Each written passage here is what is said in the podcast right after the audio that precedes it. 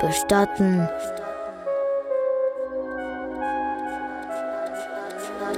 Bestatten. Hauda, Hauda, Hauda, Hauda. Ein Podcast über den Tod.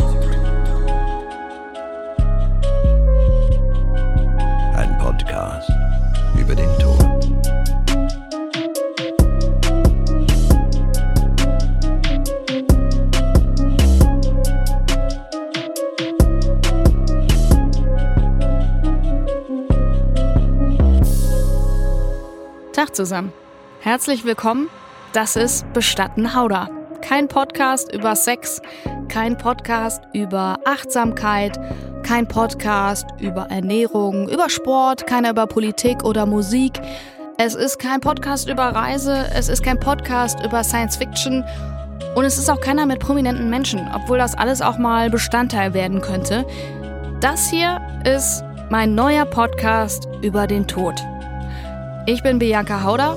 Falls ihr mich kennt, dann als jemanden, der sich seit über zehn Jahren mit Popkultur beschäftigt, mit Musik, Literatur liebt, Kunst, als jemand, der schöne Dinge mag, sehr viel in der Weltgeschichte rumreist und unglaublich gerne Wein konsumiert. Warum also macht die Hauder was über den Tod, würde ich mich an eurer Stelle fragen. Denn der Tod ist, wie wir alle wissen, nicht fancy. Der Tod äh, sieht nicht gut aus. Der Tod macht keinen Spaß. Der Tod ist was Ernstes. Da geht es um Verlust, um Leid. Es geht immer um Schwere. Es hinterlässt immer eine Leere. Der Tod, der macht Angst, ist hilflos. Der Tod macht starr. Wir könnten die Liste weiterführen. Der Tod, was er auf jeden Fall ist, ein Tabuthema. Und genau das finde ich nämlich nicht. Das muss er nicht sein. Und genau aus diesem Grund gibt es jetzt Bestatten Hauder. Der Tod, der muss nicht schocken, der muss einen nicht überrumpeln. Man ähm, muss über ihn nicht mit vorgehaltener Hand sprechen.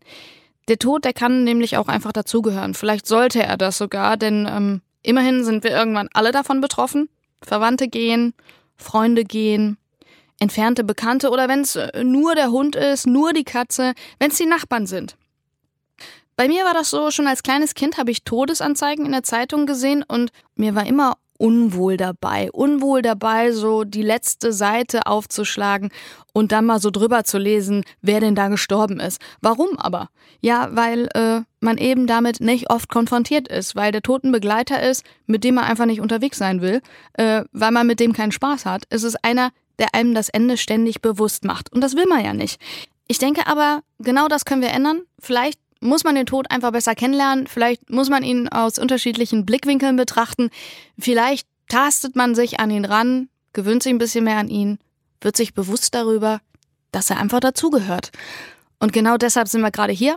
Ich möchte, dass wir das zusammen machen, dass wir alle viel besser mit der Angst vorm Tod umgehen lernen, dass wir alle kein mulmiges Gefühl mehr haben, wenn wir über den Tod sprechen.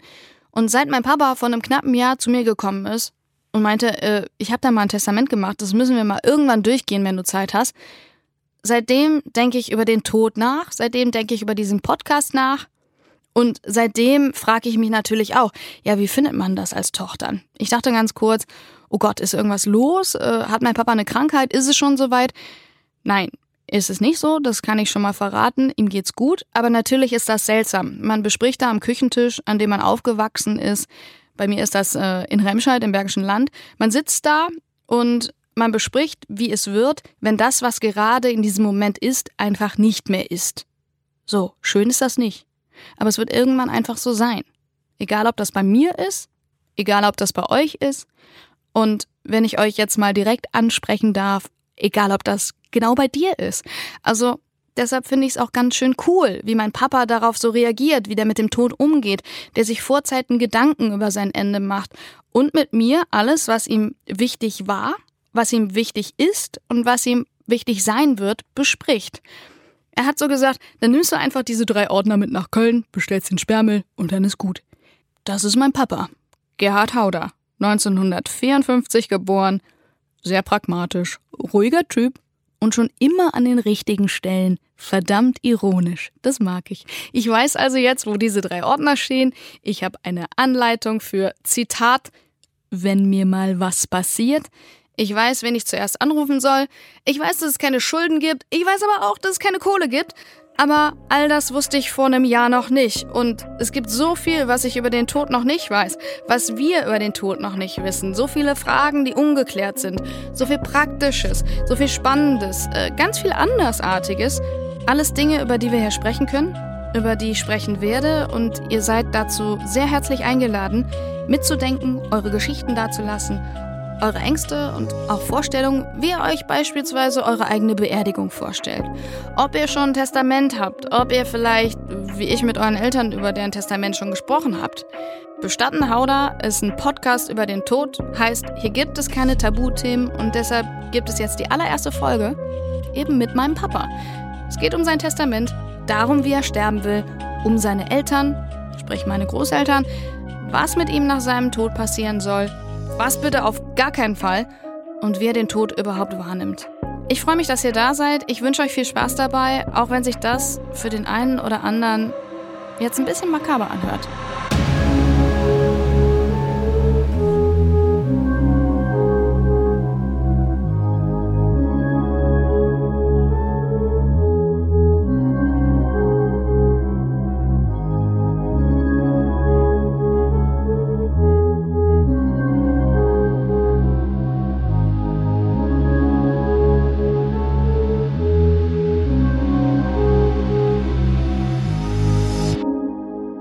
Dann fangen wir mal an. Hallo Papa.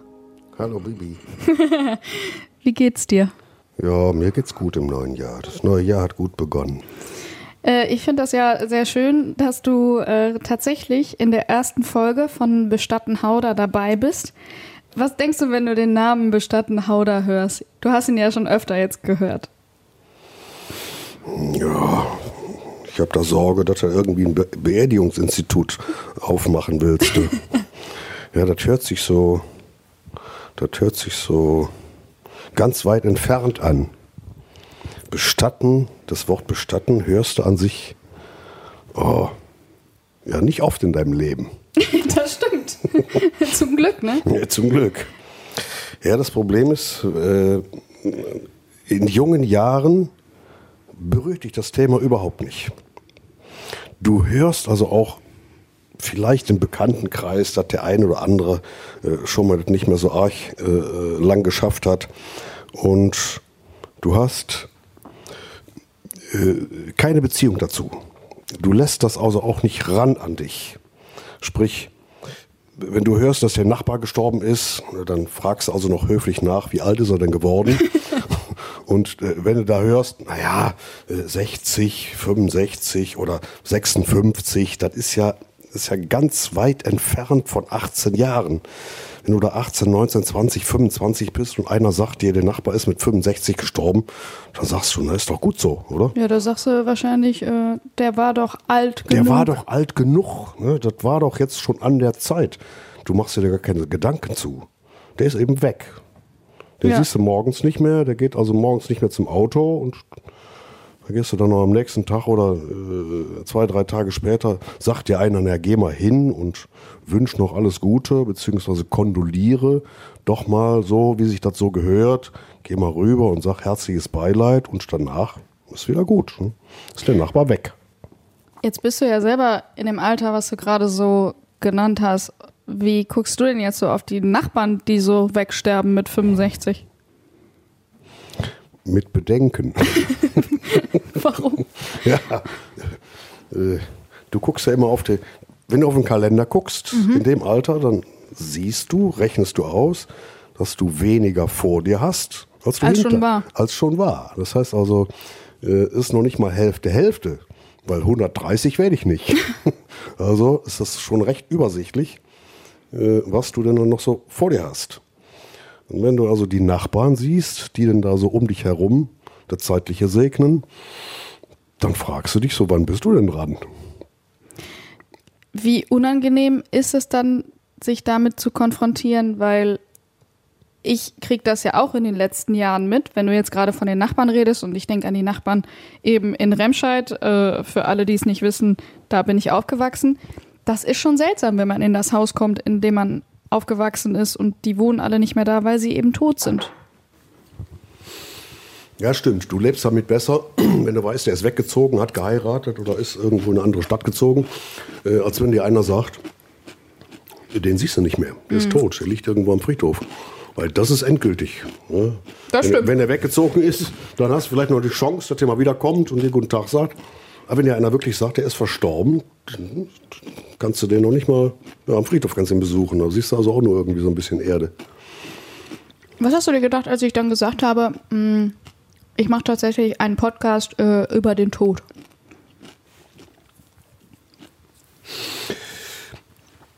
Das Thema begleitet einen Ich nehme mal ein Stück Äh, Olive. Das Thema begleitet einen im Leben nur ganz kurz. Das heißt, du hörst also wirklich. Kommt aufs Leben an, ne? Ja, ja, okay. Kommt aufs Leben an. Wenn du jetzt wirklich Bestatter bist, dann hast du natürlich jeden Tag damit zu tun. Aber so von, von äh, die, normalen, äh, die, die hören wirklich, wenn es jetzt also jetzt nicht Unfälle oder wenn es also irgendwie Krankheiten sind, die dich also dahin raffen oder dein Kind, dein Partner oder dein unmittelbares Umfeld äh, dezimieren, dann hörst du das wirklich nur kurz. Der ist gestorben, der ist weg, der ist weg. Oder äh, du kriegst also irgendwie von einer von der Tageszeitung, kriegst auf der letzten Seite so ein paar Hinweise, wie viele in deiner Stadt gestorben sind. Da hast du aber auch gar keine Beziehung zu, weil du kennst die nicht in den meisten Fällen.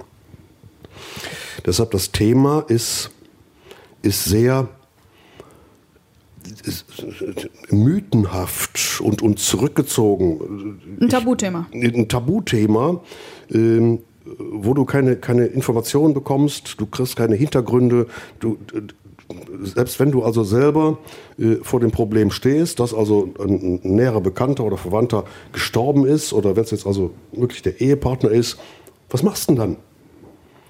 Da guckst du dich um und, und, und, und, suchst also irgendwelche Hilfestellungen, Genau. suchst irgendwelche Leute, die dir irgendwie Unterstützung geben können und hast natürlich, wenn du Glück hast, hast du vielleicht noch den einen oder anderen, der also schon mal das ganze Thema durchgekaut hat, der also schon gesagt hat, ja, kenne ich, ich weiß, wie das funktioniert, dann kannst du den fragen. Aber ich persönlich wüsste jetzt nicht, wo soll ich denn jetzt da hingehen? Soll ich im Internet recherchieren? Naja, du weißt jetzt ja schon ein bisschen mehr, weil äh, deine Eltern sind mehr. schon gestorben etc. und äh, Bekannte aus dem Umkreis. Aber genau aus diesem Grund äh, habe ich mir ja überlegt, äh, diesen Podcast zu machen, weil wir einfach alle viel zu wenig darüber wissen, was wir denn machen, wenn dann wirklich jemand stirbt äh, aus der näheren Umgebung, äh, Verwandte, Eltern etc. Und dann steht man da und hat eigentlich gar keinen Plan, weil nie jemand darüber geredet hat. Aber ich meine äh, auch, war das nicht komisch, dass dann ähm, deine Tochter sagt, ich äh, mache jetzt äh, ganz viele Folgen äh, zum Thema Tod und du hast dir gedacht, warum macht sie das jetzt? Oder war, war das seltsam? In, im, im, Im ersten Moment war es seltsam. In der Tat, äh, äh, um, also mit dem Thema, dass sich also ein junger Mensch damit auseinandersetzt. Auf der anderen Seite habe ich mir gesagt, okay, ähm, damit umgehst du diese, diese, diese, diese, diese, wie sagt man, also Handlungsbarriere, äh, diese, diese, diese Angst vor dem, vor diesem Moment, dass dich einer anruft und sagt, Papa, Mama oder wer auch immer ist gestorben. Durch einen Unfall, durch irgendwas, durch, durch Krankheit oder was. Da kann ich sagen, Moment mal, Moment ich mal, habe da weiß- 597 jetzt Folgen äh, eines es, Ich kann da Podcasts. ganz genau, ich weiß, was da zu machen ist und, und wie das funktioniert. Äh, Das, das ist gut. Das ist also gut, dass du dich damit beschäftigst und wenn du dann weißt, was du in dieser Situation machen kannst, machen sollst, machen musst. Genau diese drei, in dieser drei Reihenfolge, weil ich wusste also auch überhaupt nicht, was ich da machen sollte. Und aus diesem Grund hast du ja schon ein bisschen vorgesorgt und hast ein Testament gemacht. Und äh, deswegen mache ich ja überhaupt diesen Podcast, weil du vor einem Jahr gesagt hast, ey, Mama und ich haben ein Testament gemacht. Äh, komm, wir setzen uns mal hin und äh, quatschen das mal durch. Das war natürlich für mich total seltsam. Und ich dachte, was soll man da durchquatschen? Aber wir haben das dann gemacht und danach habe ich mir lange Gedanken gemacht und deswegen ist die Idee zu diesem Podcast entstanden. Äh, war das seltsam, als ich dann gefragt habe, äh, weil es ja was sehr Persönliches ist, können wir in der ersten Folge über dein Testament sprechen? Klar. da ich, da ich keine 56 Millionen zum Vererben habe, nur so ein paar Groschen, äh, das, äh, das im Testament festgehalten worden ist, äh, dann habe ich da kein Problem mit. Das Testament ist auch letztlich nur gemacht worden, inklusive mit dieser Vorsorgevollmacht, weil denn die verschiedenen Informationen ähm, mir gezeigt haben, ähm, man muss da was tun, sonst kommen andere und tun es für dich.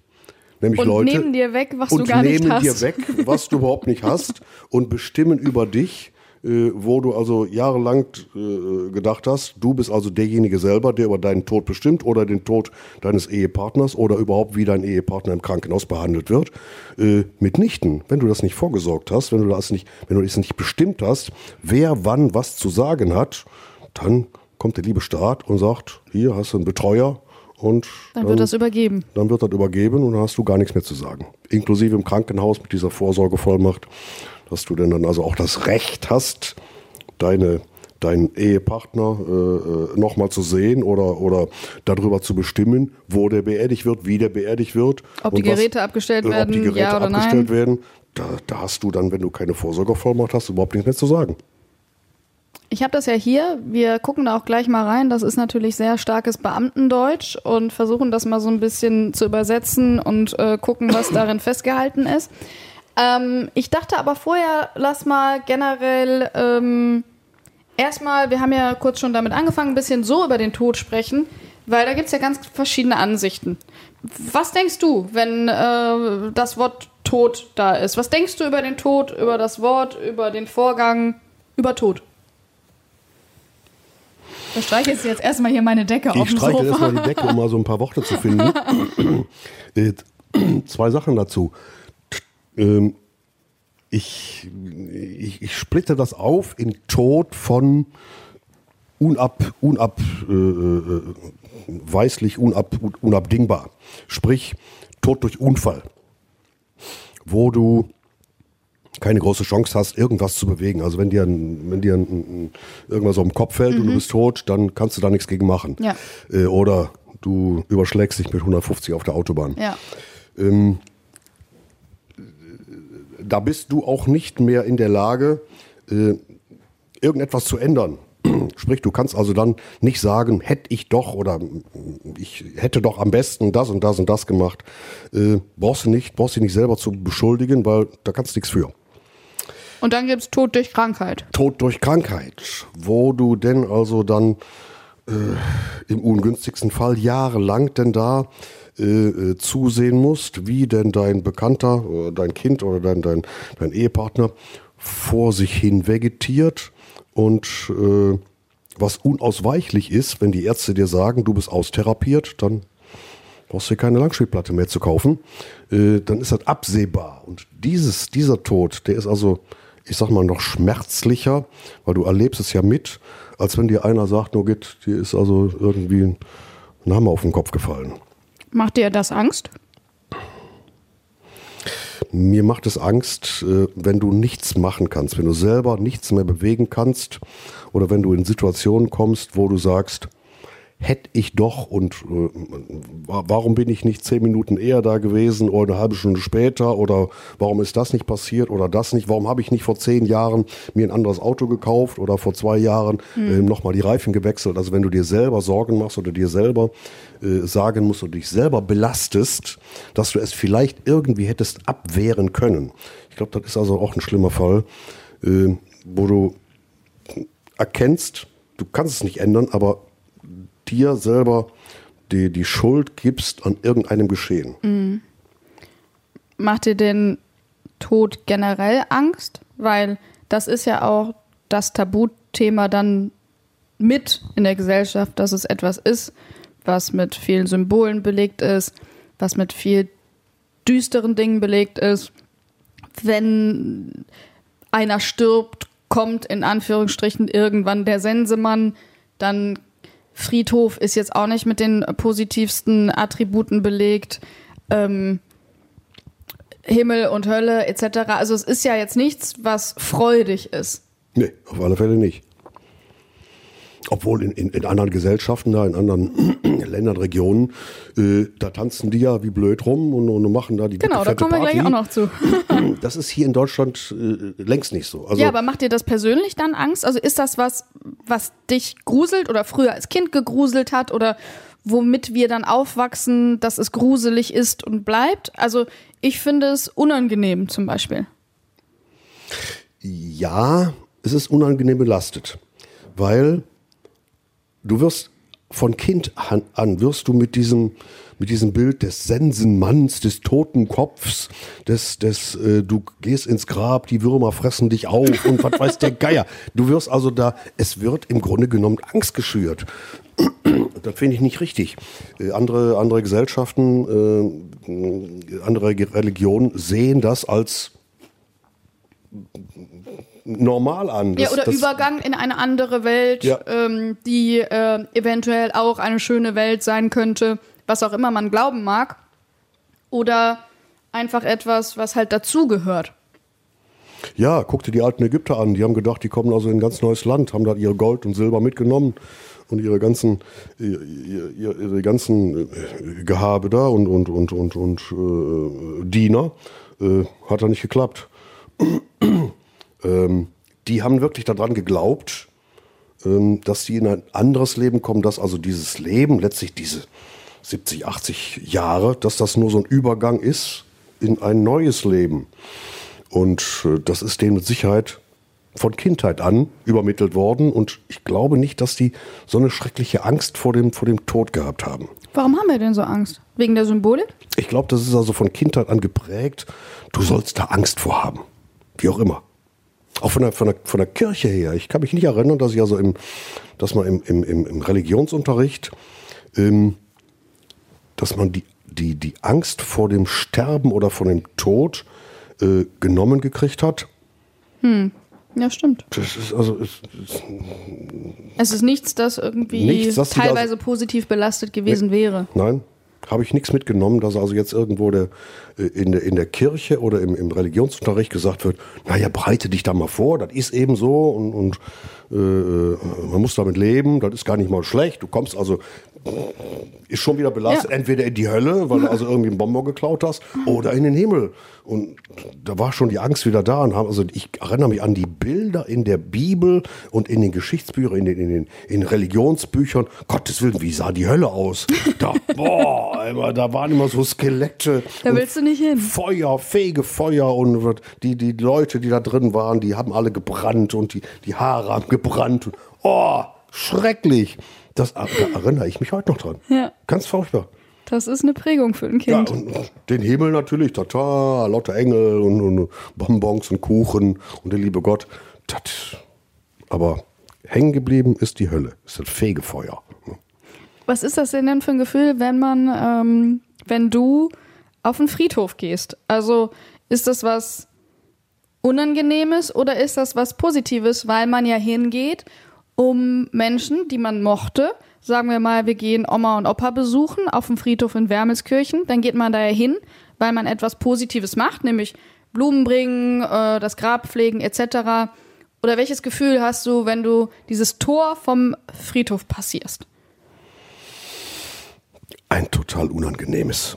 Ich weiß zwar, dass man, dass man da hingeht und äh, dann am Grab ähm, lässt man, ich jedenfalls, lasse das Leben der beiden, der beiden Eltern, des, der Mutter und der Vater, lasse ich ja Revue passieren. Ich erinnere mich ja an, an die schönen Momente, was ich mit denen erlebt habe, was die für mich gemacht haben, äh, äh, wie, man, wie, wie man jahrelang mit denen zusammengelebt hat und und und. Ich gucke mir ja nicht an, wie die da unten liegen und den Gedanken. Die sind ja schon nicht mehr da. Ne? Also, ich, was soll ich mir denn vorstellen? Die sind ja jetzt noch traditionell beerdigt worden. Äh, Da kann man sich vielleicht noch vorstellen, Traditionell in naja, einem Sarg. gut, Ja. mit dem Sarg und da, dass da wirklich noch jemand liegt und äh, äh, vielleicht noch nicht mehr ganz so frisch wie, wie, wie zur Beerdigung, aber äh, es liegt, die Person liegt noch da. Mit so einer Urne habe ich da schon mehr Probleme. Wenn ich da also fünf Meter weiter gehe, da ist so ein Ohnenfeld, äh, da sind die Kästchen kleiner. Ne? Das ist so 50 mal 50 Zentimeter hast du da so, ein- so, ein- so, ein- Kästchen in der Erde, da liegen ein paar Steinchen drauf und eine Blume. Da musst du schon eine etwas höhere Vorstellungskraft haben, um dir den dann auch ins Leben zurückzurufen. Weil du nicht das Gefühl hast, ähm, Der liegt da dass nicht mehr, da eine liegt nur noch ein Häufchen Person Asche. von 1,80 da halt liegt und Ja. genau den Platz auch braucht. Ja.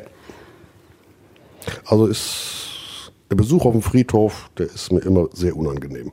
Außer auf dem Père Lachaise in Paris, wo Jim Morrison liegt. Oder Edith Piaf.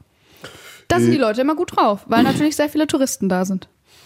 Ja, weil du mit den Leuten direkt was verbindest. Du siehst die, wenn du bei denen vorm Grab stehst, so wie ich jetzt bei- meiner Mutter gesehen habe, dass die im Garten irgendwie Erdbeeren ge äh, gepflückt hat, äh, sehe ich bei Edith Piaf oder wem auch immer, dann direkt den Bühnenauftritt, du hast die Musik im Ohr, du hast eine komplette äh, Fantasie, die sich, also du hast einen Film, der, der abspielt.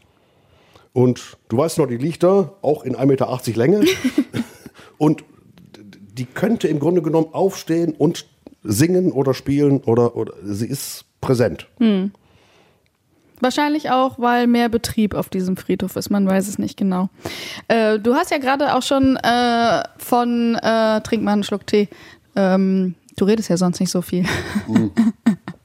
Bist ja ganz heiser hier. Du hast ja eben von ähm, Kulturen geredet, die eben äh, den Tod feiern und Freude zelebrieren und egal, ob das jetzt Ägypter waren, äh, ich kenne das halt, das klassische Beispiel, ne, Mexiko, dass sie auch einen Tag dafür haben, dass sie das feiern, dass sie dann von dem 31. Oktober auf den 1. äh, November bei uns alle Heiligen halt so ein Halloween, Karneval-eskes Fest äh, feiern, um die Toten nochmal zu ja, zelebrieren. Die stellen sogar ihren Verwandten dann Essen raus auf den Bürgersteig, Lieblingsessen, bis hin zum Lieblingsschnaps. Jetzt gibt es da Leute, die natürlich sagen könnten, boah, was ist das denn? Das ist ja super makaber. Also ich finde das cool persönlich. Ich finde das super, weil man denkt dann positiv an die Leute. Da geht es dann noch weiter, gibt es da diese, ich weiß nicht, wo das ist, Brasilien, äh, äh, die also auf dem Friedhof wohnen. Die wohnen wirklich neben ihren Toten. Äh, das ist eine ganz andere, ganz andere Art und Weise, mit dem, mit dem Thema umzugehen. Ich könnte mir das hier nicht in, in ich könnte mir das nicht vorstellen, dass ich am Friedhof irgendwie so, so, einen Schlafsack auf, aufstelle und da. Sorry, das geht nicht. Könntest du dir vorstellen, äh, dass man zumindest in Deutschland auch sowas einführt wie ein Geburtstag, dass man jedes Ta jedes, äh, dass man jedes Jahr den Todestag einer Person feiert in einer positiven Art und Weise. Man holt einen Kuchen, man macht sich einen kleinen Cremant auf und äh, sagt, jo, das war eine gute Person, war ein gutes Leben. Das ist gar keine schlechte Idee, weil äh, du wirst ja über einen Kalender wirst du ja nur gezwungen, entweder äh, schreibt dich die Friedhofsverwaltung an, hören Sie mal, also langsam müssen Sie mal Ihre Blumen auswechseln, weil die sind also vertrocknet und, und was steht da immer, was steht immer so ein Schild dran, bitte melden Sie sich bei der Friedhofs Gärtnerei. Das ist schon ein schlechtes Zeichen. Das heißt, das Grab sieht dann aus wie Hulle. Ne? Äh, oder äh, der Kalender sagt dir, hey, ist Allerheiligen, du musst dahin. Ne? Also es gibt nur zwei Punkte, die dich also wirklich dahin zwingen. Äh, natürlich siehst du also, dass also, äh, du siehst auch Gräber, die, die sehen jeden Tag mit frischen Blumen bedeckt und mit frischem Sand und mit frischen, mit frischen Kräutern und mit frisch gehakt. Äh, da kommen also die Leute jeden Tag, zwei, dreimal am Tag. Ähm, haben wir in Wermskirchen so einen Fall, da ist also der, der, der, äh, der junge Mann da, der, der Junge ist ja damals verstorben, die kommen wirklich jeden Ja, Tag. der war ziemlich jung, ne? Das Der war der war weiß ich, 12, 13, 14 Jahre, sowas. Ja. Und, ähm, und du siehst natürlich Gräber, wo die Leute auch selbst verstorben sind oder auch nicht mehr so oft kommen. Aber ein Tag, der, ja, gute Idee, wie, wie Muttertag, Pfingsten, Ostern, Vatertag, äh, äh, sonst wo zelebriert wird, der dich also auch dann wirklich dran erinnert, an den Todestag, weil Allerheiligen ist ja nicht mehr der Todestag genau, der man Leute kann an den äh, man, man, man müsste dann diesen Tag denn besonders zelebrieren. Gute Ja. Idee. Ja, also können wir würde das nächste Mal ich, würde ich unterschreiben. ähm, können wir mit einer Flasche hingehen? ja, Flasche Shampoos und dann Yippie. Genau, Flasche Shampoos und dann stellen wir uns da hin und äh, stoßen an. Das hätten manche Leute, Opa und Oma, auf jeden Fall gut gefunden. Klar, der hätte mitgetrunken. Wir haben ja über viele Dinge, die wir jetzt hier in dem Podcast besprechen, äh, warum auch, noch nie äh, drüber gesprochen. Ähm, gibt ja auch gar keinen Grund. Äh, hast du eine Vorstellung zum Beispiel davon, wie deine Beerdigung aussehen soll? Zieh dir mal die Schuhe aus, jetzt wird's ernst. Jetzt wird's ernst. Also pass auf. Pass auf. Pass mal auf. Ähm, wir haben ja noch irgend so eine Tante im Westerwald wohnen. Die hat, ja, die hat uns ja mal irgendwann vor ein, zwei Jahren zu sich gerufen und hat das im Grunde genommen vorbereitet. Ihr Ableben, ihr Sterben, ihr, ihr, ihre Art und Weise, wie, wann, wo sie beerdigt werden soll und wie das alles stattfinden soll. Und das hat sie mit einem Notar auch bis ins Kleinste festgelegt. Also mit einem Notar, jetzt nicht mit einem Beerdigungsplanner, wie es solche Wedding Planner auch Äh, gibt. mit, dem, mit dem Notar, äh, sorry, da hat man mit dem, dem Testament, da hat sie also jede, jede Uhr und jedes, Sache vererbt. jede, jede, jeden, jeden, jeden Schrank und jedes Buch hat sie äh, irgendeinem zugewiesen, schriftlich festgehalten. Sie hat also wirklich sich die Mühe gemacht, das mit dem Beerdigungs- und Bestattungsunternehmen exakt festgelegt und uns informiert, wie das denn also abläuft. Das war mir doch ein bisschen viel. Das, Warum? Ja, das, das, das hat die mir genauso erzählt, als wenn ich, als wenn du irgendwie im Auto in eine Reparaturwerkstatt fährst und erzählst dem, also Vergaser ist kaputt, das ist kaputt, das müssen sie machen, das müssen sie reparieren. Also so eine sachliche Information über so ein ernstes Thema hat mich doch überrascht. Aber im Nachhinein sage ich, macht sie gut. Die lebt ja noch. Lebt ja noch ein paar Jahre vor sich hin. Ähm, dann haben wir nicht das Problem, was will die denn überhaupt? Wie möchte sie das haben? Ähm, möchte sie verbrannt werden? Möchte sie verstreut werden? Möchte sie, möchte sie, was will sie überhaupt? Ähm, und deshalb haben wir ja im Vorfeld dann da das Testament und, und, und, und, und die Vorsorgevollmacht ja gemacht, damit du diese Probleme auch nicht hast. Ja gut, aber da steht ja jetzt nicht drin, das können wir ja schon äh, vorwegnehmen, bevor wir reingucken, ähm, wie äh, deine Beerdigung wirklich an dem Tag aussehen soll. Da steht jetzt nicht drin, welche Musik soll jetzt laufen, welche Bilder sollen gezeigt werden. Ähm, ich komme da drauf, weil du weißt ja, ich habe äh, einen Freund gehabt, der ist vor ein paar Jahren äh, an Krebs mit gerade 40 gestorben und der hatte Zeit, weil er lange gelitten hat, seine Beerdigung zu planen. Und der war großer Perfektionist, äh, war in den Medien, äh, ähm, hat er gearbeitet und ähm, hat sich das alles zurechtgelegt. Und so war es dann auch. Ist das makaber, wenn man das so vorplant? Äh, Finde ich nicht, das ist durchdacht. Er hat zwar nichts davon und äh, zwingt im Grunde genommen, zwingst du deinen Besuchern, die also auf die Beerdigung kommen, Deine Party auf. deine Party auf. Du hast gefälligst also zu John Lennon oder zu Paul McCartney zu tanzen oder zu, zu hören. Du hast also gefälligst äh, äh, äh, diese Blumen und das und das. Ja, äh, kannst du machen. Äh, aber du hörst nichts, du hörst nichts, du siehst nichts. Also ich gehe davon aus, dass du nicht also einen Meter drüber schwebst und gucken kannst. Also weg ist weg. Also wäre dir das egal jetzt, welche Musik ich anmache auf deiner Beerdigung? Ja, wenn da nicht gerade Mozart ist. Also irgendwas, äh, irgend, äh, überhaupt Musik? Habe ich mir noch gar keine Gedanken gemacht.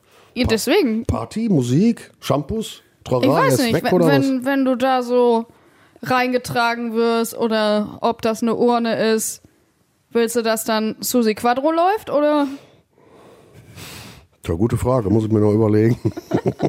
Irgendwas Fetziges. Ja, weil man kann sich ja schon überlegen, will man, dass das was Positives ist, ne, wie wir es eben schon hatten, oder dass es total schlimm und getragen und alle heulen und kommen in Schwarz und alles ist schlimm und sch schrecklich. Das ist ja, ich weiß nicht, ob ich das wollen würde. Also, es kommt, noch auf, kommt natürlich darauf an, wie viele Langspielplatten darf ich noch hören. Ähm, wenn du das natürlich,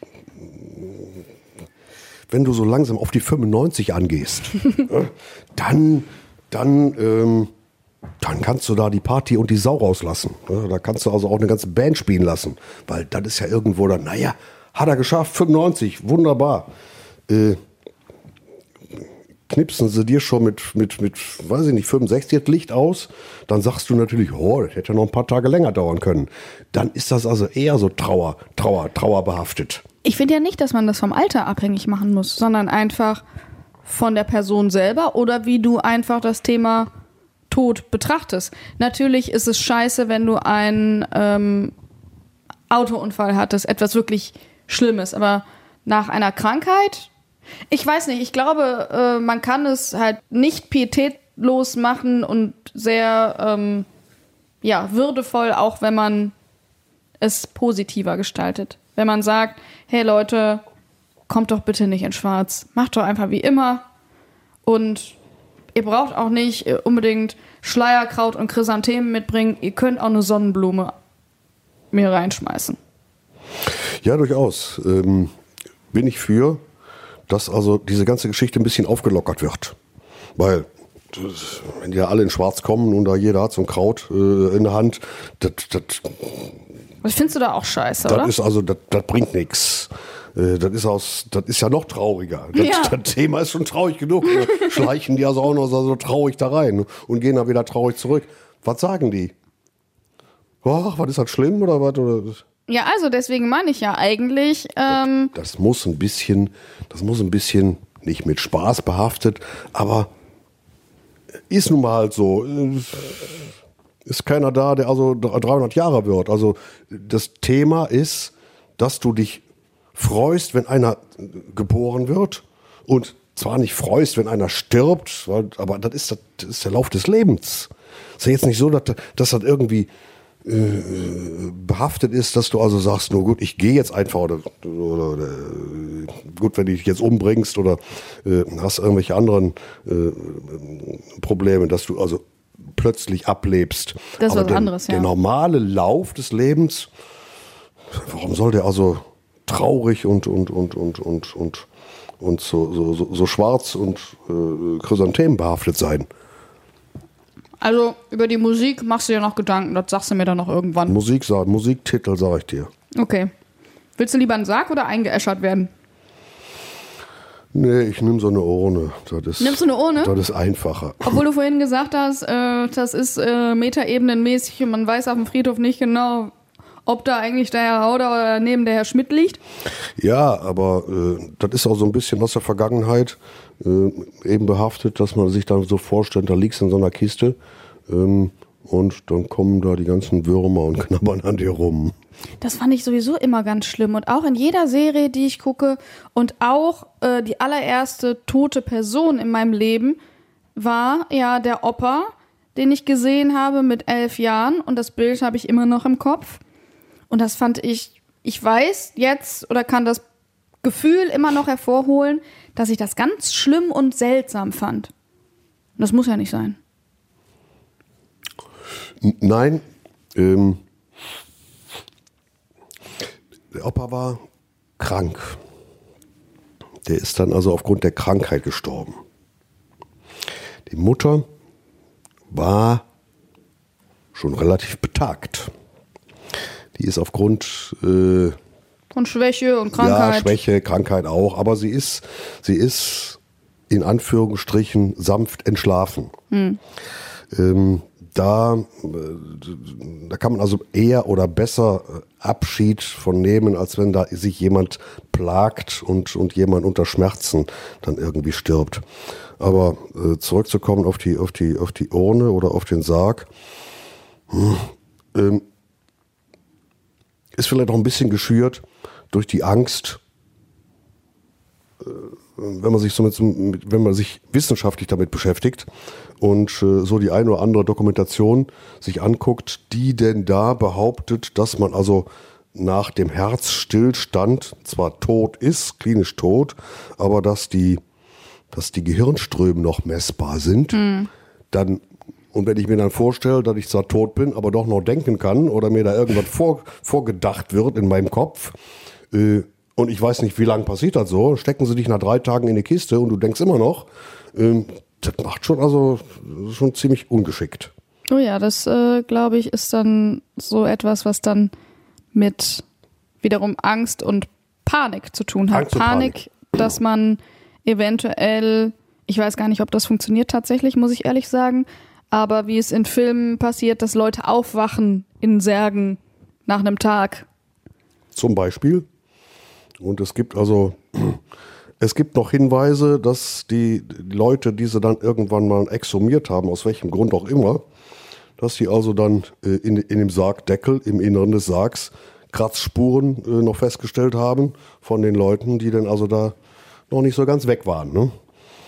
Und äh, dass er also da im Mittelalter äh, damals so ein paar Glöckchen so ein, so ein, so ein, so ein, so ein, so ein Seil äh, äh, in, in den, in den Sarg verlegt haben und oben so ein Glöckchen, damit du dann also dann noch, äh, noch ein bisschen klingeln kannst.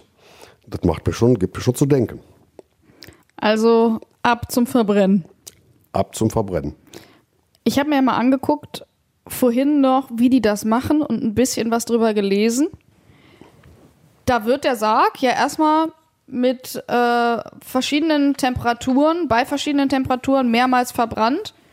Dann ist das leider aber immer noch nicht so, dass alles äh, Pulver ist und dass das in eine Urne passt. Mal davon abgesehen, dass je nach äh, Körpergröße von einem Menschen eh nicht alles in eine kleine Urne passt, wie man sich das so vorstellt. Das ist, glaube ich, so zwischen 2,5 und 3,5 Kilo, was da rauskommt. Ähm, alles, was metallisch ist und alles, was mineralisch ist, das bleibt so über. Und dann hat man so ein Sammelsurium erstmal und man muss das erstmal auseinanderflicken, was eigentlich jetzt zum Körper gehört, was zum Sarg noch gehört. Und äh, da äh, streitet man sich ja dann darüber, was von dem Zeug noch geschreddert werden darf und was nicht geschreddert werden darf. So ein dicker Oberschenkelknochen ist dann natürlich was anderes oder so ein Hüftgelenk. Ist das nicht unangenehm, wenn man das dann so hört? Also ich dachte vorhin, hm, so romantisch einfach nur verbrannt zu werden, ist das ja gar nicht.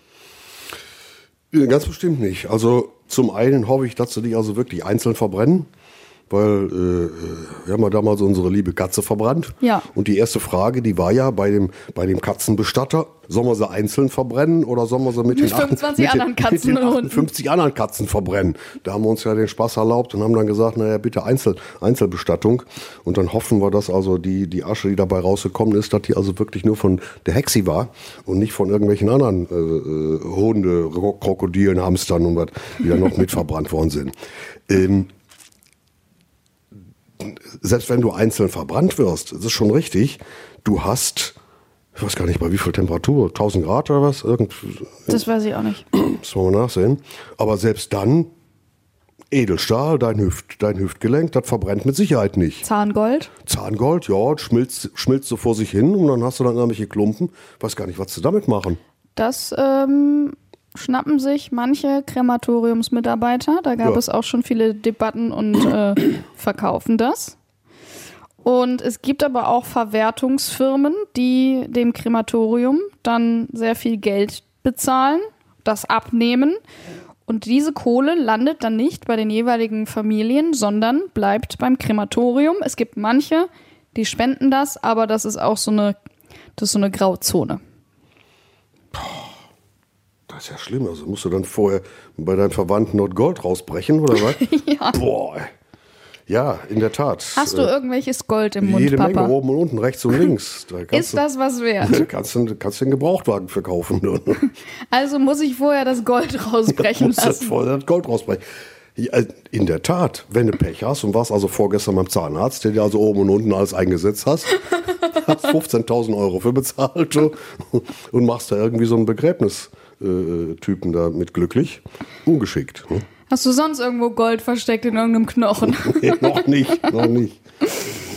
Schrecklich. Das sind, ja, das ist genau dieses Thema, äh, was diese ganze Geschichte so ein bisschen, ein bisschen mulmig macht. Ein bisschen so, so Ja. ins, ins, ins, ins Geheimnisvolle und ins Mythische äh, äh, abgleiten lässt.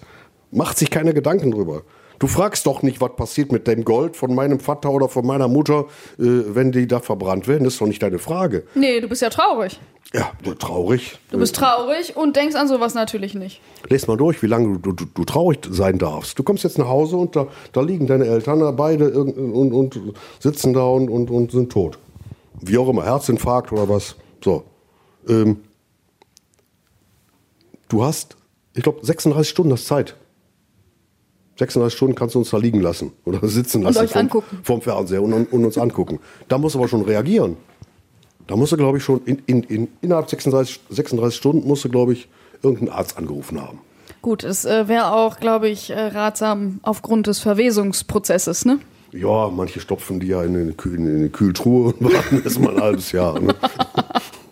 ja, und dann, dann bist du ja noch voller Trauer. Gut, bist du dich, also am nächsten Tag musst du dann schon sehen, dass du also dich so ein bisschen berappelst und dann äh, immer siehst, dass du alles durchtelefonierst.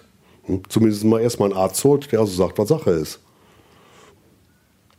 Und äh, du hast wenig Zeit für Trauer. Und das ist das, was also, warum ich also so, eine, so einen Podcast unterstütze, dass also die Leute sich wirklich schlau machen sollen, in solchen Situationen zu wissen, was zu tun ist. Letztlich, äh, was muss gemacht werden und was, was, wen muss ich informieren? Äh, was, was muss ich überhaupt melden und äh, was sind die nächsten Schritte? Ich meine, da gibt es natürlich im Internet jede Menge äh, Unterstützung, aber das hast du doch nicht. Du hast doch kein, kein, keine Checkliste jeden Tag in der Tasche. Nee. Oder, oder auf, auf Zuruf, wenn du also irgendwo so, so, so einen Sterbefall hast, dass du hingehst und ziehst da irgendwie so eine Checkliste aus. Da gehst du ins Internet und guckst erst mal, hast aber kein, kein, kein Interesse zu. Man hat Checklisten für allen. F- Man hat Checklisten für alles, für den nächsten Urlaub, für wenn ich in die Kälte fahre, wenn ich in die Sonne fahre. Ähm, aber man hat keine Checkliste für den Tod, wen ich wann anrufe, wann das Bestattungsunternehmen, wann kommt der Leichenwagen, äh, wann rufe ich die anderen Verwandten in äh, New York, äh, London oder Paris an, wer darf wann kommen und wer hat welches Recht. Richtig. Gibt's nicht. Du kannst es dir natürlich einfach machen.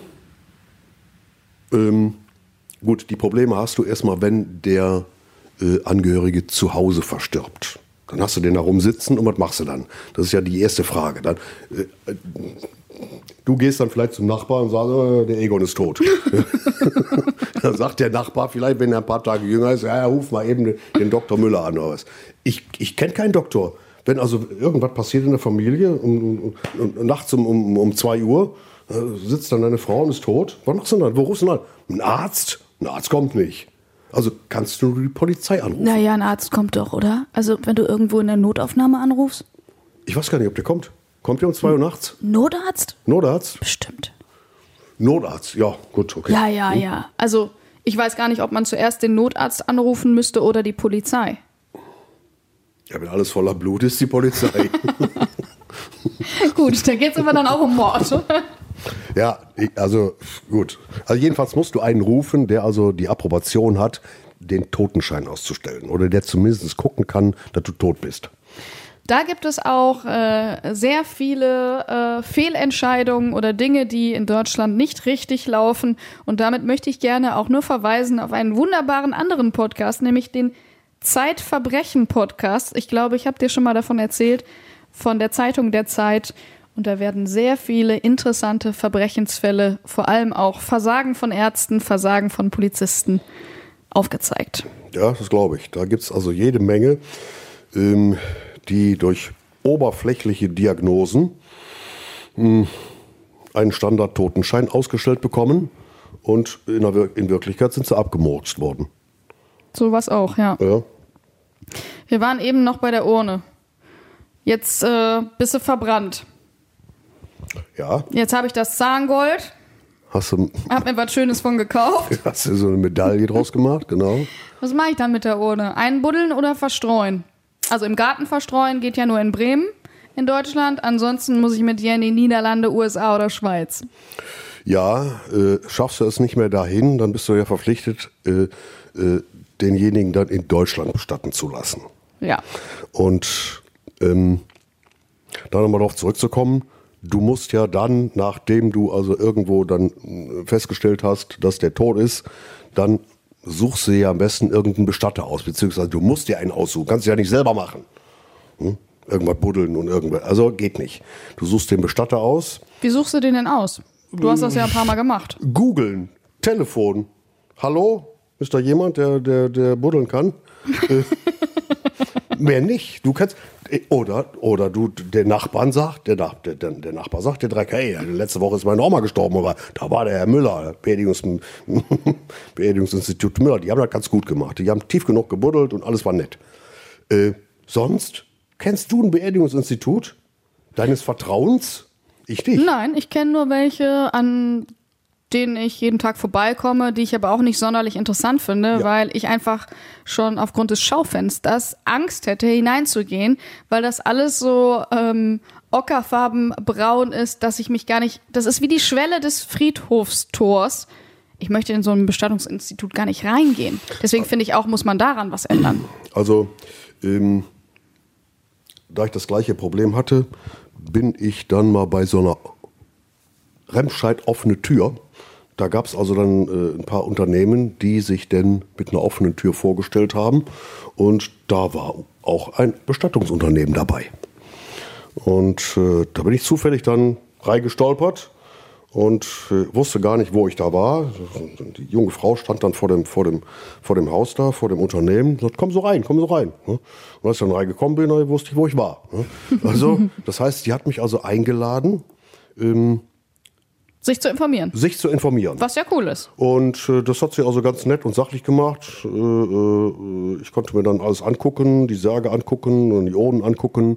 Und äh, sie machte mir also einen sehr professionellen Eindruck und hinterließ bei mir den, den, den Gedanken, okay, wenn mal was ist, da kann ich die anrufen, hat sie mir also ihre Unterlagen, ihre Visitenkarte, ihre, ihr Flyer, Beerdigungsflyer mitgegeben, liegt bei mir jetzt zu Hause rum. Und da hätte ich jemanden schon mal, den ich also zumindest mal persönlich halt. kennengelernt habe. Ja. Sonst suchst du dir den wirklich irgendwo im Internet zusammen, wie bei den Schwiegereltern da, die, die ja ein bisschen weiter weg wohnten da. Da hätte ich ja keinen aus Remscheid holen können. Nee, Der genau. wäre Die haben im 300 Westerwald Kilometer gewohnt gefahren, und also äh, dann nimmst du dann jemanden guckst du von da vor Ort. Telefonbuch nach, äh, Beerdigung, Beerdigung, Beerdigung und suchst da irgendeiner aus, der dir, wie auch immer, Ja. sympathische Werbeanzeige oder was? das ist auch sowas. Wie, wie, wie, äh, wie suchst du ein Beerdigungsunternehmen aus, was du überhaupt nicht kennst? Du weißt nicht, was der, wie, du weißt nicht, was der kostet, du weißt nicht, wo der ist, du weißt, du hast mit dem noch nichts zu tun gehabt, du suchst den einfach aus nach einer netten Anzeige im Telefonbuch. Und am Ende kann es so sein wie ähm, den äh, schlechten Pizzadienst, den man manchmal auswählt. Korrekt. Und beim Ja. nächsten Mal sagt man, da bestelle ich meine Pizza nicht mehr. Die Pappkiste da, die fliegt, da ist er rausgefallen. Ich finde das sehr schön, dass du das so mit Humor nimmst. Ja, ist so. Also bei aller Liebe, äh, du kannst das nicht, da steht doch nicht drunter. Äh, also ich habe mir die Anzeigen ja auch in der Zeitung, wenn du die, die anguckst. Da steht Beerdigungsinstitut, schnell, Tag und Nacht, auch am Wochenende, äh, auch an Sonn- und Feiertagen und eine Handyverbindung. Mehr steht da nicht. Und vielleicht noch ähm, seit 500 Generationen im Familienbetrieb. Bla, Ende. Und danach suchst du aus. Ja, das stimmt. Ich werde das besser machen. Ja, such dir vorher einen aus. Ich werde mit einigen äh, Beerdigungsinstituten hier im Podcast sprechen und danach suche ich mir ein gutes Beerdigungsinstitut auf Vorlage aus. Dann hast du dir irgendwas ausgesucht, ähm, da hast du aber trotzdem noch keine Angebote. Die hole ich mir auch ein. Wie denn? Du musst in 36, 36 Stunden, muss, muss der abgeholt sein. Ja, aber ich hier im Podcast. Ja, ja, ich gehe da hin und hole mir die ganzen ja, ja, Angebote ja, ja, ein. ne, ich, für, für, den, für denjenigen, für den Interessenten. Du musst innerhalb 36 Stunden, musst du ein Beerdigungsinstitut beauftragt haben, der dir den, den, den Herrn oder die Dame aus der Wohnung holt. Sonst in der Tat, dann fängt das mit dem Riechen an. ja, und die müssen den ja irgendwo in eine Kühltruhe stopfen. So, wenn du wieder aufgetaucht, äh, aufgetaucht, wenn du wieder aufgetaucht bist und äh, verbrannt und äh, da waren wir ja gerade stehen geblieben, willst du denn verstreut werden oder willst du lieber eingebuddelt werden? Ja, verstreuen kannst du nur, ne, hier in, in Deutschland, ja, in Bremen, ja, aber hier in Deutschland. Seebestattung kannst du noch machen? Seebestattung, ich habe Angst. Vom Ertrinken. Auch als kleiner Partikel? Nein, ne, möchte ich nicht. Ne? Also einbuddeln. Einbuddeln. Einbuddeln und dann mit so einem kleinen Blümchen drauf, Ja, ja, genau, mehr nicht. Du hast doch keine Probleme mit. Du, das ist dieses, dieses Eckchen da, 50 mal 50 Zentimeter ist das groß. Da kannst du mit einem Feger und kannst da drüber gehen. Ey, guck dir doch die Gräber an. Da sind Familiengräber, die sind 10 Quadratmeter groß. Ja. Da musst du, entweder du zahlst jedes, jedes Jahr an den Friedhofsgärtner immense Summen, damit er das nett macht, damit du dieses, dieses, kommen Sie mal zur Friedhofsverwaltung, Schildchen kriegst. oder du machst es selber. Und ich bin, bin ehrlich, wie oft bin ich denn am Grab von der Mutter oder vom Vater? Zweimal im Jahr, dreimal im Jahr?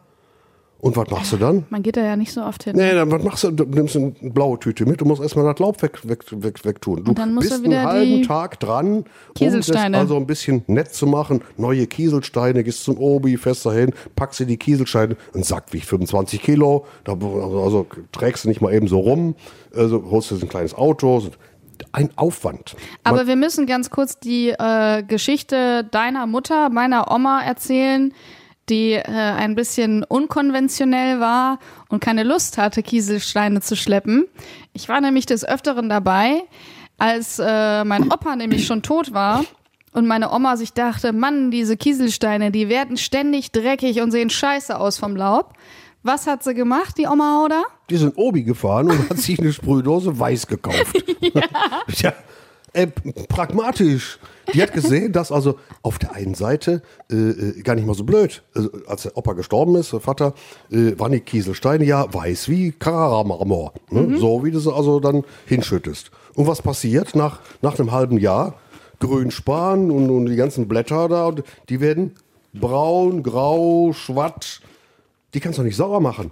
Also, Nee. was machst du? Entweder du räumst sie alle ab, du kannst ja nicht noch einen, Sack da drauf schütten. Wie viele Säcke willst du da drauf schütten in den nächsten Jahren? Also müsstest du sie abmachen. Ähm, kannst natürlich also nicht, nicht so einfach abmachen mit der Schippe, weil darunter ist ja Erde. Äh, musst du die halbe Erde mit, mit, mit wegnehmen. Musst wieder Und neue Erde holen. Muss wieder neue Erde holen. Und das macht sie, hat sie natürlich als 75-Jährige also auch nicht mehr so. Und wir als Kinder, gut, okay, hätten wir natürlich machen können.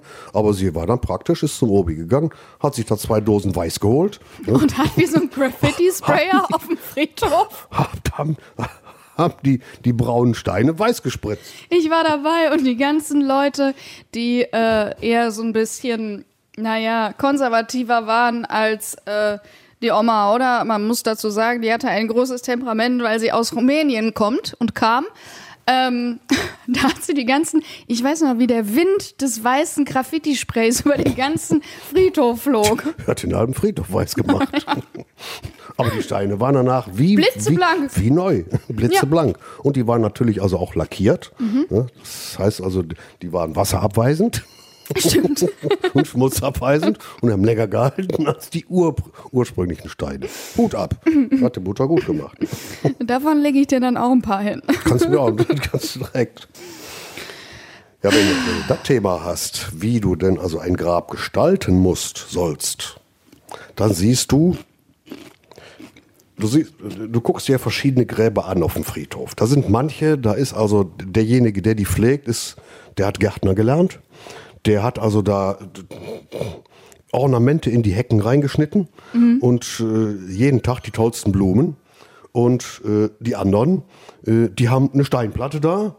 Da kannst du nur das Laub wegfegen und schon ist gut. Und die fegen das Laub weg und stellen die Kerze auf. Ende aus. Du warst ja gerade noch bei dem Beerdigungsinstitut. Wenn du das denn dann ausgesucht hast äh, und hast also dein, dein, dein Institut deines Vertrauens gefunden, ähm, dann bist du auf Gedeih und Verderb darauf, darauf festgenagelt. Ist ja jetzt nicht so, wenn du hast kein Angebot eingeholt. Machst erstmal ein Angebot ne? über Sarg XY oder, oder Trauerfeier und Rede. Du hast gar keine Zeit. Also muss er in, in, dieser, in dieser Zeit muss er den, den, den, den Leichnam abgeholt haben. Ähm, das Glaubst du, heißt- die nutzen das teilweise auch dann äh, aus, weil du eben keine Vergleiche einholen kannst? Ja, ausnutzen weniger. Ich meine, du könntest dich ja vorher informieren, dir aus dir von zehn verschiedenen Bestattungsunternehmen ein Angebot einholen, wie du es gerne haben möchtest. Und den dann in dem, in dem schlimmsten Fall den dann also auch nehmen. Sonst, wenn du also einen aus dem Internet raussuchst, äh, der, der, der dir wohl gesonnen erscheint, dann hast du gefälligst die Beträge äh, zu akzeptieren, die der in seinen Statuten drin hat. Und dann geht es natürlich richtig los. Und spätestens dann äh, fällt dir auf, hoch, das ist ja ein ganz kommerzielles, eine ganz kommerzielle Geschichte. Da wird Geld verdient. Und wenn du dann also hier so, so im Gespräch bist du dann ja äh, äh, mit, dem, mit dem Bestattungsunternehmen, da gehst du ja dahin oder der kommt erstmal zu dir, wie möchten sie es denn gerne? Und dann redet der mit dir wie im, im Auto, im, in, in der Reparaturwerkstatt, welche Inspektion soll man machen? Also, wie, wie möchten sie es? Und der, der, hat zwar einen ganz traurigen Blick drauf, ne, aber da siehst du die Dollarzeichen in den Augen wie bei Dagobert Duck. Äh, du bist ja noch in der Trauerphase drin. Du kannst gar nicht, kannst gar nicht beantworten, ob, du, ob ob, ob, der im Anzug äh, beerdigt werden will oder im Seidenhemd mit, mit, mit äh, äh, Perlenknöpfen oder einfach nur mit, mit einem Baumwollhemd oder sollen die, sollen die Sargträger, sollen die Handschuhe tragen oder nicht. Und dann sagst du einfach immer, ja, ja, ja, ja, machen Sie mal, machen Sie mal, ja, machen Sie es schön, machen Sie es schön. Ich habe dem also immer gut geliebt und gern gehabt. Und am Ende kommt die Rechnung und da steht dann also richtig, da steht alles drauf. Da steht drauf, sechs Paar Handschuhe für die Träger. 46,50 Euro. Ne? Äh, da steht, ich habe so eine Rechnung noch nie gesehen. Kann ich dir zeigen. eine Rechnung wie, wie Ölwechsel, 35 Euro. Drei Liter Kühlwasser, 60 Euro. Motor repariert, 100 Euro. Das ist nichts anderes. Steht oben nur drüber Bestattungsunternehmen Müller. Und unten unter Endsumme. Plus Mehrwertsteuer. Also kommen wir da auch zu dem Conclusio, Vorsorge ist alles, wo wir wieder äh, beim Testament wären. Im Grunde genommen. Was ich jetzt natürlich auch hier habe, jetzt einfach mal nehme und ähm, für alle, die nicht wissen, wie sowas aussieht, ich wusste es ja auch nicht, es ist einfach, eigentlich, wenn man ehrlich ist, sieht es aus wie dein Abiturzeugnis oder äh, Bachelorzeugnis mhm. mit einem kleinen Wachssiegel drauf. Genau. Notariell beglaubigt, das Ganze. Drauf steht, dass es eine Ausfertigung ist für Frau Bianca Hauder, geboren am 20. Februar 1984 und erstellt äh, Remscheid den 6. März 2014, verhandelt am 25. Februar 2014. War das ein besonderes Datum? Weil wir haben das ja erst letztes Jahr besprochen, aber du hast das ja schon vor nee, einigen Jahren gemacht. Hat, nee, mit, hatte, hatte mit dem Datum nichts zu tun gehabt. Also beziehungsweise war kein, kein, kein bestimmtes Datum, wo wir gesagt haben, so jetzt. Mhm. Das ist darauf zurückzuführen, dass äh, äh ich zu diesem Zeitpunkt ähm, ich glaube, eine, eine, Abhandlung äh, im Fernsehen gesehen habe, wie denn ähm, ja, wie es im ungünstigsten Fall ablaufen kann, also welcher, äh, dass dann Betreuer, äh, staatlich, staatliche Betreuer mhm. dann äh, dir dann vor die Nase gesetzt werden, um dann also die, die, die, diese ganze Angelegenheit abzuwickeln und äh, dass du dann also gar nichts zu sagen hast. Testament, wenn du jetzt also irgendwelche Wertstände, Wertgegenstände vererben würdest, äh, dass du also dann direkt das Testament vorlegen kannst bei Banken und bei Versicherungen ähm, und brauchst dann also nicht über die Sterbeurkunde, über den Totenschein, über, über, über, über die über das Gericht zu gehen, weil die, dieses, das Testament hat also eine gewisse Aussagekraft. Ähm, das vereinfacht vieles, mhm. so ein Testament. Wenn gar nichts gemacht worden ist, dann weiß weder das Gericht, äh, ob ich dir was vererben will oder nicht ob ich dich schon. Äh, ob du mich schon lange hast? Ob ich, ob, ob ich dich schon lange hast und äh, dich also aus allem rausgestrichen bin, äh, rausgestrichen habe. Oder äh, äh, wie ich denn jetzt äh, mein Ableben dann mit, dem, mit der Vorsorgevollmacht äh, dann bestimmt habe, ob jetzt ohne oder, oder Einäscherung oder oder oder oder äh, was mit den Geräten dann im Krankenhaus passieren soll. Wenn das nicht bestimmt ist, dann fängt das an, ähm, da musst du, äh, dann geht er, glaube ich, erstmal zum Gericht und äh, dann wird erstmal fest, da wird erstmal dann wird das alles geprüft. Wer sicherlich. bist du? Bist du also bist du alleine? Hast du drei Geschwister noch? Äh, äh, existieren noch fünf andere, die also die gleichen Rechte haben, etc. etc. Bis dann also das Gericht dann sagt, okay, Erb, Erbschein äh, wird ausgestellt und du hättest dann also die Möglichkeit, dann den ganzen Kram einzuleiten. Wahrscheinlich gibt es da auch äh, Anhörungen dann mit den jeweiligen, wenn du Geschwister hättest, das ist in meinem Fall ja nicht so, wie du zu deinen Eltern gestanden äh, hast, etc., wie du in den letzten Jahren damit, oder? Ja, aber äh, wenn du nichts hinterlassen hast, dann kannst du dich also mit deinen Eltern dreimal überworfen haben.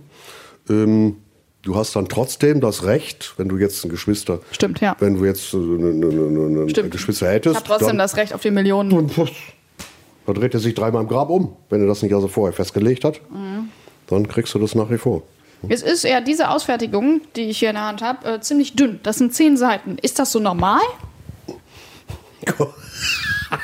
Warum lachst du jetzt? äh, die, die Dicke der Ausfertigung, ähm, die ist zurückzuführen auf das Geld, was ich vererbt. Je dünner das ist, umso weniger kriegst du.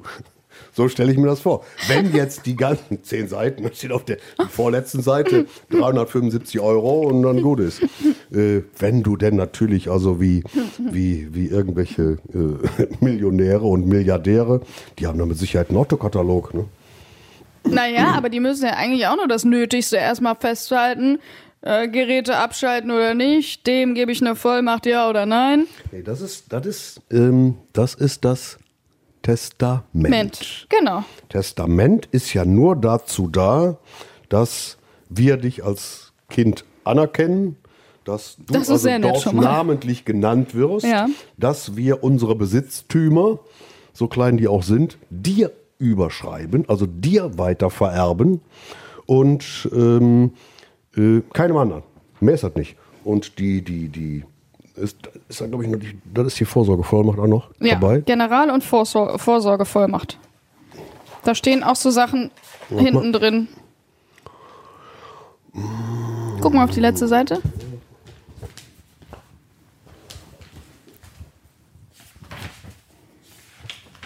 Geltungsdauer. Warte, warte.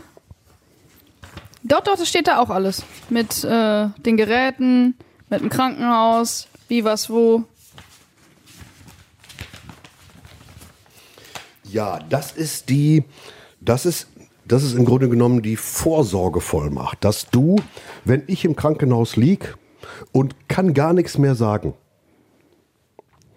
ähm, dass du nachweisen kannst, hey, es gibt eine Vorsorgevollmacht und die Vorsorgevollmacht, äh, Vollmacht, die ist auf deinen Namen ausgestellt. Dann gehst du mit dieser Vorsorgevollmacht zum Krankenhaus und sagst, das ist mein Vater, was mit dem passiert, das bestimme ich. Ja, Hast du diese Vorsorgevollmacht nicht, dann bestimmt das wer anders, nämlich ein Vormund. Korrekt. Dann kommt ein Vormund, da kannst du Mordo, Mordio und Zeta schreien, oder wie das heißt. Du kannst dich also auf den Kopf stellen, du hast keine Rechte mehr. Und das ist notariell beglaubigt, dass du letztlich da äh, die Stecker ziehen kannst. Jetzt steht das hier alles in äh, sehr kühlem äh, Beamtendeutsch, was man auch erstmal äh, übersetzen muss. Das, was du gesagt hast, ist, glaube ich, jetzt gerade die Vollmacht umfasst in persönlichen Angelegenheiten insbesondere auch alle nachfolgend genannten Befugnisse, die nach Paragraph äh, 1904 und 1906 BGB in dieser Vollmacht ausdrücklich benannt werden müssen. Was wird man denn bei so einem Notartermin dann gefragt und welche Entscheidungsmöglichkeiten gibt es? Wir haben ja jetzt hier schon mal mh, Punkte 1 bis 6, die erstmal unter römisch 1 festgehalten werden. Hier die Bevollmächtigung zur Ausübung des Aufenthaltsbestimmungsrechts oder die Bevollmächtigten sind befugt, über alle Einzelheiten einer ambulanten oder stationären Behandlung und oder Pflege zu entscheiden. Also du kommst zum Notar und er fragt was ab. Der fragt im Einzelnen alles ab, wer was darf. Jetzt gerade, wo ich du jetzt hier sitzt, eine Heilbehandlung, einen ärztlichen Eingriff einwilligen. Ähm, wenn du das nicht hast und rennst ins Krankenhaus und der Professor läuft dir über den, über den Weg und du sagst, also mal, Herr Professor, was hat denn mein Vater? Dann sagt der Professor, muss ich Ihnen nicht sagen. Interessiert sie überhaupt nicht. Ähm, wenn ich das hier nicht, oder wenn du den Zettel hier nicht hochhältst und sagst, hier, mein Vater hat gesagt, hier, du darfst das also alles wissen und, und äh, Auskunft äh, erhalten, dann sagt er dir, okay, gut, so haben sie mir vorgelegt, das ist jetzt die, die, die, die Vorsorgevollmacht. Ich darf Ihnen exakt sagen, was Ihr Vater hat und äh, welche Krankheit und wie lange er noch lebt und, und, und. Sonst muss der dir gar nichts sagen, wenn du diesen Zettel nicht vorlegst. Deshalb fragt dich der Notar, was wollen Sie denn überhaupt? Wer soll fragen dürfen? Wer soll im Grunde genommen äh, was machen dürfen? Hier steht jetzt dann als erstes äh, an erster Stelle äh, die Mama, Heidemarie Martha Korrekt. Paula Hauder. Falls ich die Augen zumache. Falls du die Augen zumachst, äh, im Testament der Mama stehst du. An zweiter Stelle stehe ich immer, die Tochter Bianca Hauder. Und an dritter Stelle steht Die Schwester. die Schwester von der Mama. Ja. Genau. Ich finde aber solche Sätze auch schon. Ja, da muss man doch schlucken, wenn man die selber bestätigt, erstmal, glaube ich, wenn man dort sitzt, oder? Das hat sowas Reales. Solche Sätze wie mh, über Pflege und Krankenhaus. Sowas wie dies gilt insbesondere auch dann, wenn die begründete Gefahr besteht, dass ich aufgrund der Maßnahme beziehungsweise des Unterbleibens oder dem Abbruch der Maßnahme sterbe oder einen schweren und länger dauernden gesundheitlichen Schaden erleide. Heißt, darüber hätte ich dann entschieden, indem ich einfach eine Maßnahme bewillige. Richtig. Das ist aber schon hart. Ja, also du, äh, du unterhältst dich ja mit dem Notar erstmal so eine Stunde, zwei. Ähm, dann fragt er das schon mal das eine oder andere ab und äh, dann wird das ja aufgesetzt und dann kommst du ja und dann liest er dir den ganzen Kram nochmal vor. Und das Hören, was du denn da also alles gesagt hast und wie sachlich und kühl das abgehandelt wird, das ist also auch noch eine Sache. Hm, ja, der sagt dann also, Sie, Sie sagen jetzt, wenn die Maschinen, äh, wenn Sie noch Schmerzen haben, dann sollen die Maschinen äh, nicht abgeschaltet werden oder doch abgeschaltet werden. Und ich möchte also äh, keine Schmerzen mehr haben. Und wenn ich also noch in der Lage bin, selber was zu machen, bla bla bla. Also bis ins Kleinste und gibt ja noch, gibt ja noch Ausführungen, die gehen ja noch weiter. Ja, was, passiert, wenn, was, was passiert, wenn, wir, äh, wenn ich nicht mehr sprechen kann? Was passiert, wenn ich mich nicht mehr hören kann? Das ist ja also auch nur eine, eine Standardformulierung, dass äh, die uns nicht am Leben halten sollen mit 50 Schläuchen und, und, und Medikamenten, bloß äh, damit du am Leben bleibst. Nein, bitteschön, schalt den Kram ab, wenn es denn voraussichtlich so aussieht, dass man nicht mehr wach wird. Sonst stopfen sie dir sämtliche, sämtliche Geräte und sämtliche Medikamente rein und halten dich mit den heutigen Methoden zehn Jahre lang am Leben. Aber übersetzt steht in den zehn Seiten auf jeden Fall drin, äh, finde ich gut, ähm, schaltet alles ab, wenn ich nicht mehr äh, wirklich zum Leben komme. Aber bis ich sterbe, gebt mir alle Drogen, die ihr mir geben könnt, damit das sachte vonstatten geht.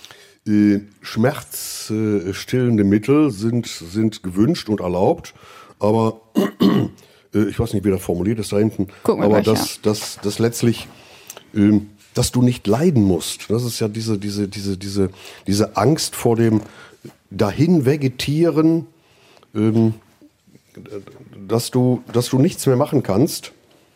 Ja, hier. Wenn ich mich aller Wahrscheinlichkeit nach unabwendbar im unmittelbaren Sterbeprozess befinde Ja, oder wenn ich mich im Endstadium einer unheilbaren, tödlich verlaufenden Krankheit befinde, selbst wenn der Tod noch nicht unmittelbar bevorsteht, Ja. Oder wenn infolge einer Gehirnschädigung meine Fähigkeiten, Einsichten zu gewinnen, Entscheidungen zu treffen und mit anderen Menschen in Kontakt zu treten, nach ärztlicher Einschätzung aller Wahrscheinlichkeit nach unwiederbringlich erloschen sind, etc., etc., etc. Ja, das ist also exakt festgehalten, was denn dann zu machen ist. Nach Wiederbelebung, Schock, bla bla bla, ähm, fortgeschrittene Hirnabbauprozesse.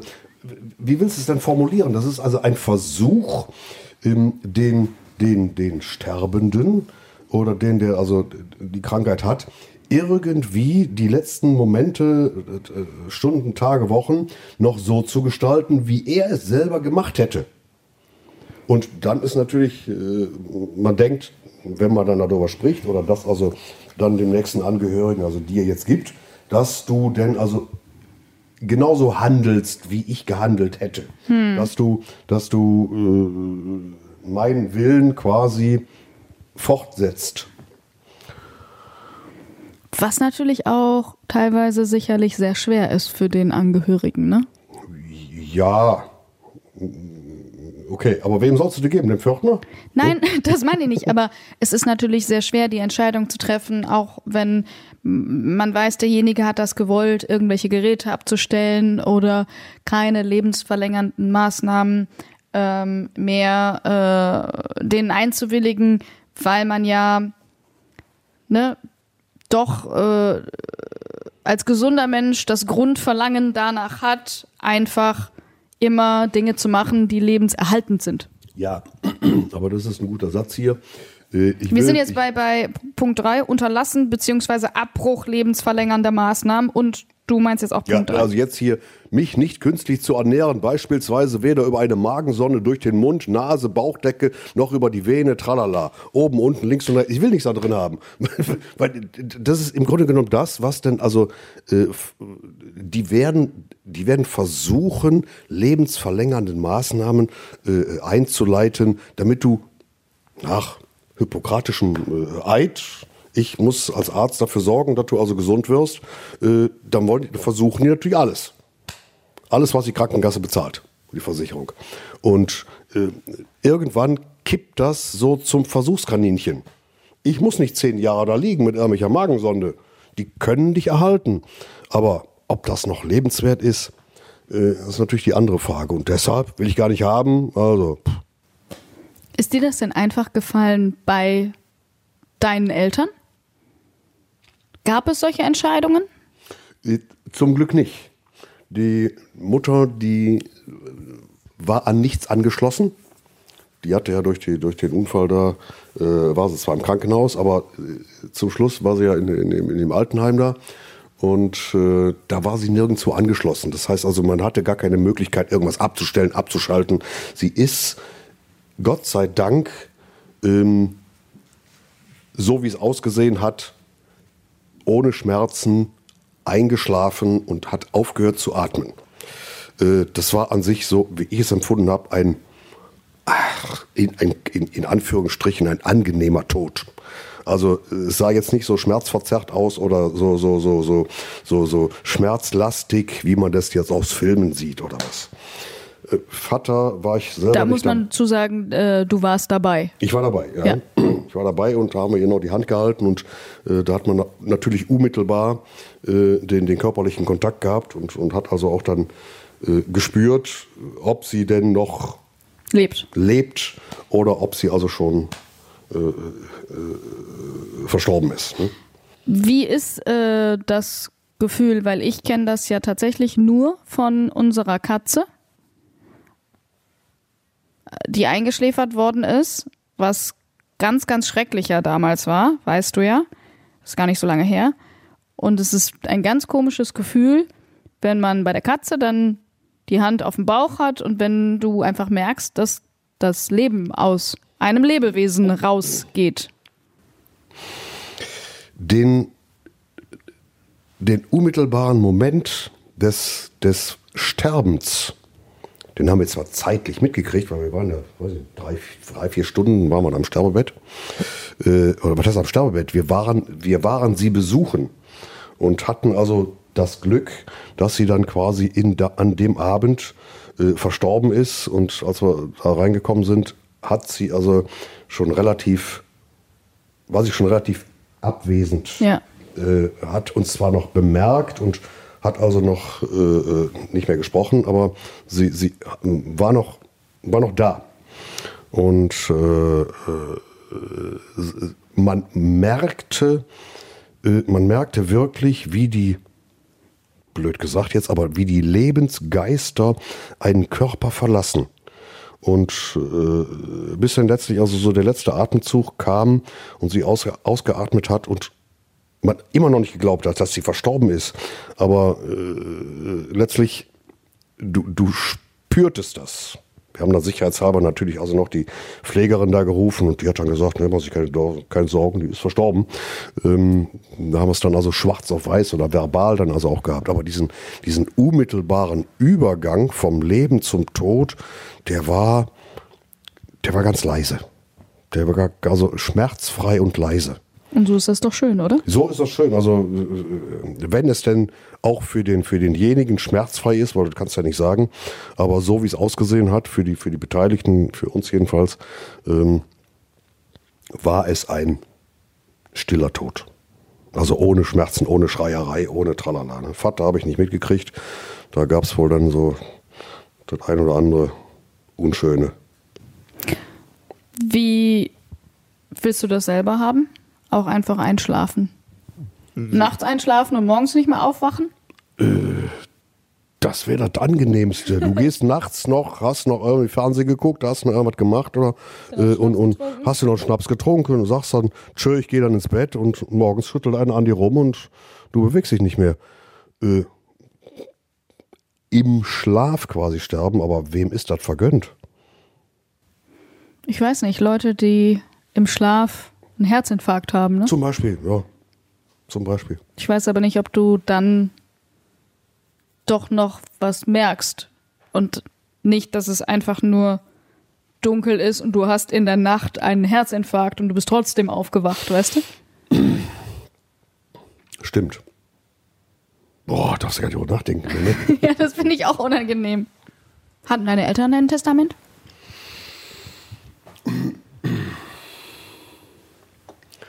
Nein. Mutter sowieso nicht, wenn das, dann hätte das der Vater gemacht. Und äh, bei uns war das, das ist, ist, im Normalfall ist es ja einfach. Vater, Mutter, Kinder, äh, wenn, wenn, wenn ein Elternteil verstirbt, dann äh, äh, erbt der überbliebene Teil die Hälfte und die Hälfte die Kinder. Das heißt also Viertel, Viertel dann. Ne? Und wenn du dann noch Weil Schwager. Schwiegerschwager und, und, und, und Tante, und Onkel und Tralala hast, weiß ich nicht, wie das zusammenhängt. Aber das war einfach. Da hast du dann natürlich dann äh, äh, hast du das eingereicht beim, beim, beim Gericht und hier hast dann Erbschein ausgestellt und bla bla bla. Aber bei uns ist es ja auch einfach. Bei ich bin ja ein ist auch- Einzelkind. Ja, ist es ist genauso einfach. Also es gibt natürlich weitaus kompliziertere äh, Sachen, wie das also zusammengesetzt wird und auseinanderklamüsert wird. Aber mir war wichtig oder uns war wichtig, dass du zumindest eine kleine Unterstützung hast äh, mit so einem Testament oder mit so einer, äh, mit so einer Vorsorgevollmacht. Was wollen die überhaupt? Weil ich kann mich nicht erinnern, dass wir uns Kinder mit den Eltern unterhalten haben.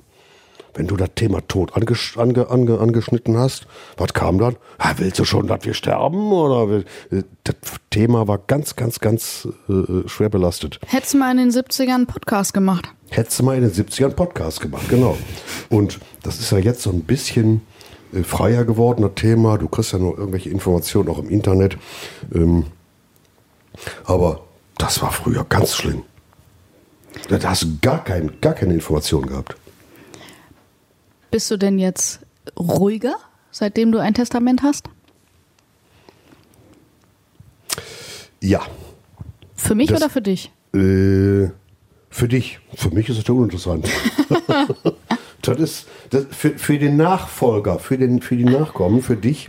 Ähm, man ist ein Stück sicherer, dass du weißt, das will er oder das wollen die, das wollen die Eltern.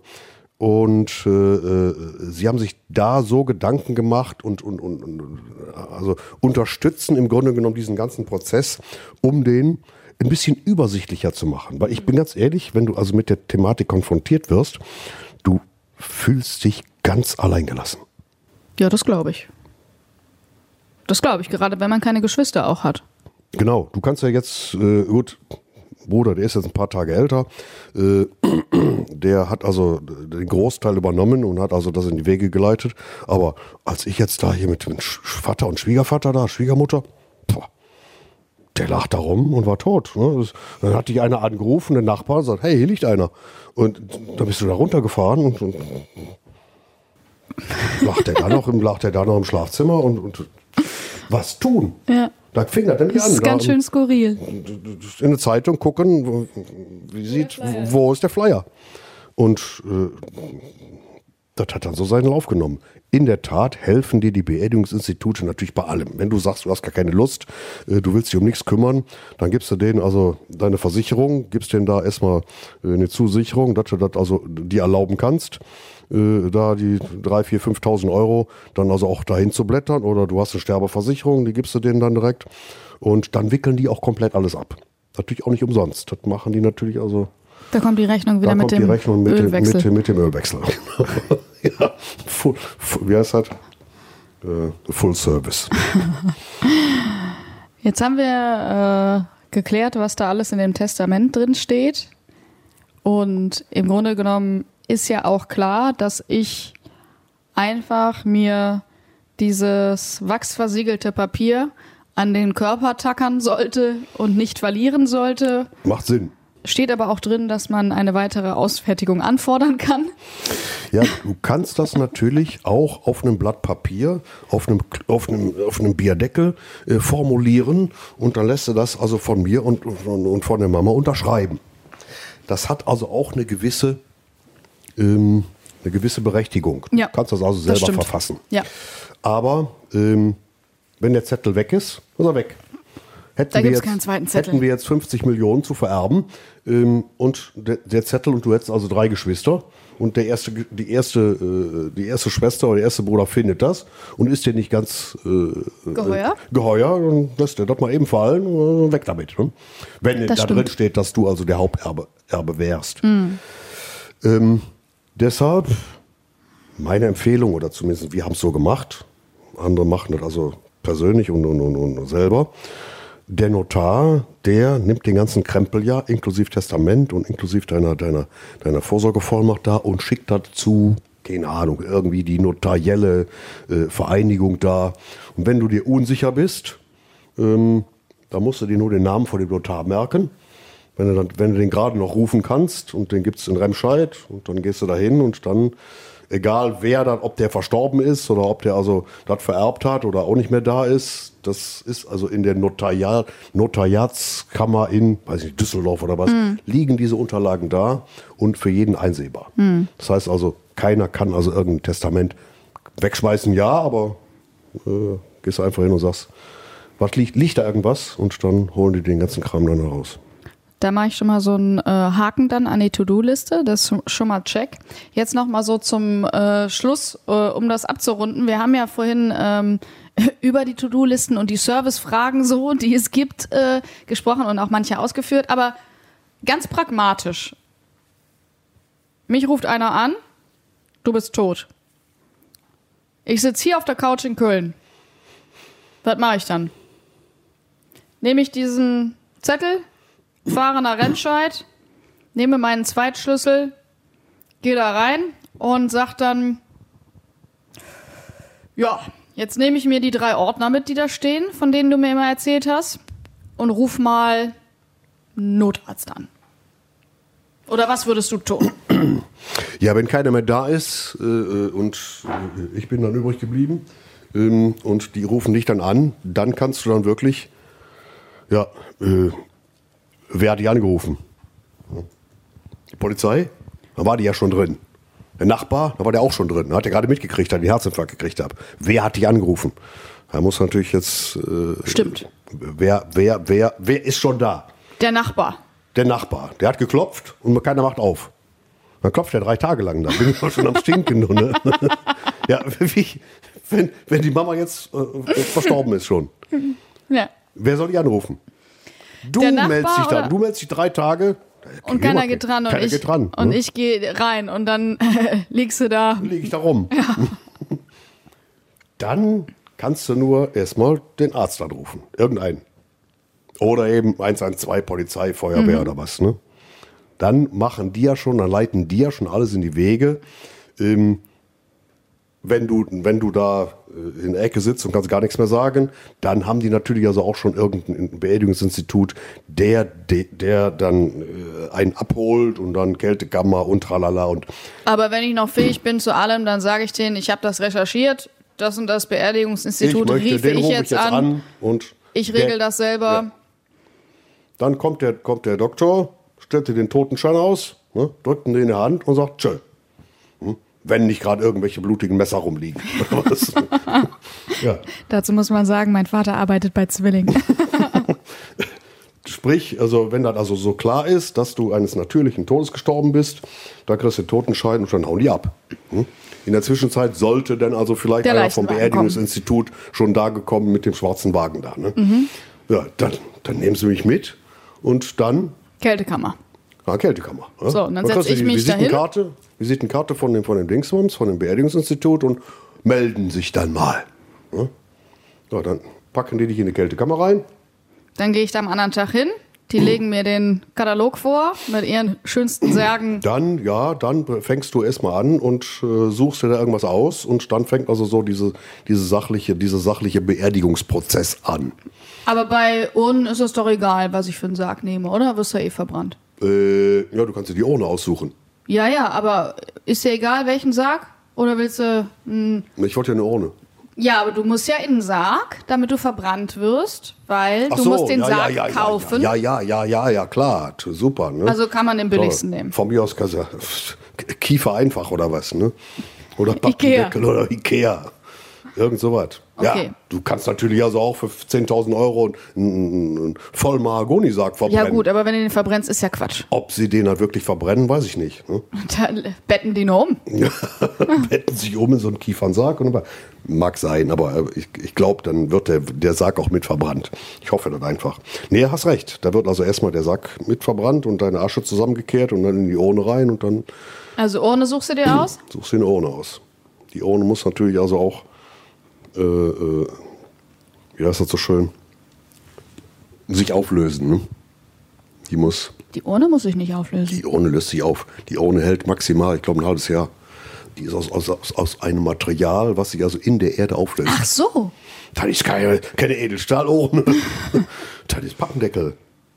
Also dann ist das ja auch egal, ob die designmäßig hübsch aussieht. Weil Das- das über einen Kaminsims kann ich dich ja eh nicht stellen. Ja, wenn es trocken bleibt, ja. Wenn es nass wird, äh, äh, äh, am Kamin simst, dann zerfällt das mit. Nee, die, die deutschen Urnen, also die Urnen hier, die müssen äh, recycelbar sein. Ja. Die sind, die verwesen innerhalb kürzester Zeit. Dann hat man das alles geregelt und äh, dann geht man wieder in die Bude, räumt äh, die Bude aus, bestellt einen Sperrmüll und ähm, meldet alle Versicherungen ab. Dann muss aber erstmal den, äh, die Sterbeurkunde haben. Weil wenn, wenn du bei der Versicherung anrufst und sagst, hör mal, das ist jetzt Autoversicherung oder, oder Fitnessclub, sagt der Fitnessclub, hey, hey, ist Kündigungsfrist ein Jahr. da musst du nachweisen, dass ich da nicht mehr hinkommen kann. Mit der Sterbeurkunde. Deshalb kriegst Wie schnell kriegt man die? Sterbeurkunde kriegst du relativ schnell. Äh, die geht, glaube ich, auch übers Gericht. Man muss, muss, muss nochmal muss man nach, nachgucken. muss noch mal nachgucken. Und die kannst du natürlich dann, die kriegst du vom, die kriegst du vom Beerdigungsinstitut. Deshalb schreiben sie, kannst du, Ja. kannst zehn Stück beantragen, ne, mit beglaubigte Sterbeurkunde. Fürs Fitnessstudio. Für Fitnessstudio, für Dingsbums. Für und den Kochclub, für ja, alle. Kochclub und für Autoversicherung. Und dann fängst du natürlich an, wenn denn dann, das versuchen wir ja immer äh, nett zu machen hier, an allen Ordnern, das so übersichtlich wie möglich zu halten. Was hast du denn? Da hast du die Versicherung, da hast du Hausratversicherung. Und das, wenn denn keiner mehr lebt, kannst du nicht die Hausratversicherung kündigen, wenn deine Mutter noch lebt. also musst du schon, schon gucken, was. Was läuft da? ne? Was muss gekündigt werden und was nicht? Dann gibt es ja noch die, in Anführungsstrichen, schönen Dinge, wie Todesanzeige. Ja, super. Ja. Macht das Beerdigungsinstitut. Oh, ich kann doch selber hier zur Zeitung gehen und das machen. Kannst du auch, ja, ja. Aber in welcher Zeit willst du das machen? Da liegt der dreimal unter der Erde. Das muss innerhalb von, weiß ich nicht, wann muss der unter der Erde sein? Du kannst ihn, du kannst ihn nicht ein halbes Jahr in der Kühlkammer lassen. Nee, aber du kannst ja selber dahin gehen und einen Text musst du ja aufsetzen, etc. Ja, ja, das kannst du, also, das kannst du. Kannst du auch online kannst Du machen. bei der, kannst du online machen. ne? Was willst du denn in so einem Text haben? Ist tot und weg. Ist tot und weg. ja, was willst du? Lest dir die Anzeigen mal durch. Ne, Die da- sind immer so traurig. Oh, da ist ja aber, da ist ja immer, das, das, ist, das ist ja traurig, aber was willst du da reinschreiben? Ja, was Nettes, was Lustiges, was Ironisches, würde ich sagen. Lass dir Vielleicht noch ein lustiges Foto Lass dir was einfallen. mit einer Torte im Gesicht. Lass dir mal einfallen. ja, in der Tat hast du recht. Das ist also auch dann so ein Fall. Und du musst dich damit beschäftigen, während du noch in deiner Trauerphase drin bist. Und du schreibst natürlich dann. Da geht ja nicht alles von automatisch. Du kannst, kannst, du musst den, den, den, den die Sterbeurkunde musst im Original musst du da hinschicken, musst zum ADAC hinschicken, musst zu der Versicherung hinschicken. Und da muss er auch schnell sein, wenn das jetzt irgendwie durch einen Unfall ist, hat er eine Unfallversicherung. Ho, ho, ho, ganz schnell, innerhalb von 24 Stunden musst du melden, dass, dass, dass, dass, dass, du da irgendwo eine Brücke runtergestürzt bist. Wahrscheinlich kannst du, äh, ohne es per Post zu schicken, heutzutage das alles per Screenshot und Das dann ist übermitteln. so, okay, möglich. Denke ich mal, und dann musst du die Sachen wahrscheinlich Ja, nachreichen. kann sein, okay. Und per, per, per Internet, was machst du mit deinen ganzen Accounts? Facebook, Instagram, was, ich bin da nichts drin, aber wie meldest du die denn ab? Na, Twitter bist du. Twitter? Nee, Twitter. Ja, Ah, da verfolgst du mich nur. ja gucke ich nur. aber wie machst du das denn? Ja, manche Leute erhalten diese Accounts auch als ähm, Als Gedenkaccount oder was? virtuelles Grab. Findest du nicht gut? Ja, Gott. Je nachdem, wie bekannt du bist oder was, ja. Aber mit mir kann keiner was anfangen. Ne? Nach dem Podcast vielleicht schon. Ja, der war das. Das war der, der da so was geredet hatte. Ne? Nee, das ganze Thema ist leider Gottes noch ein bisschen negativ behaftet. Und ich finde das gut, wenn du da ein bisschen, bisschen Licht reinbringst in diese ganze Angelegenheit und die Leute sensibilisiert werden, sich mit dem Thema selber ein bisschen auseinanderzusetzen, um nicht so patsch vor einem Problem zu stehen, wo sie gar nichts mit anzufangen wissen, äh, damit das ein bisschen, ein bisschen, bisschen bekannter wird. Was muss man tun oder was soll man tun? Also ist eigentlich das Fazit an alle, sich zu informieren, aber auch keine Angst davor zu haben, sich mit Dingen zu konfrontieren. Nee.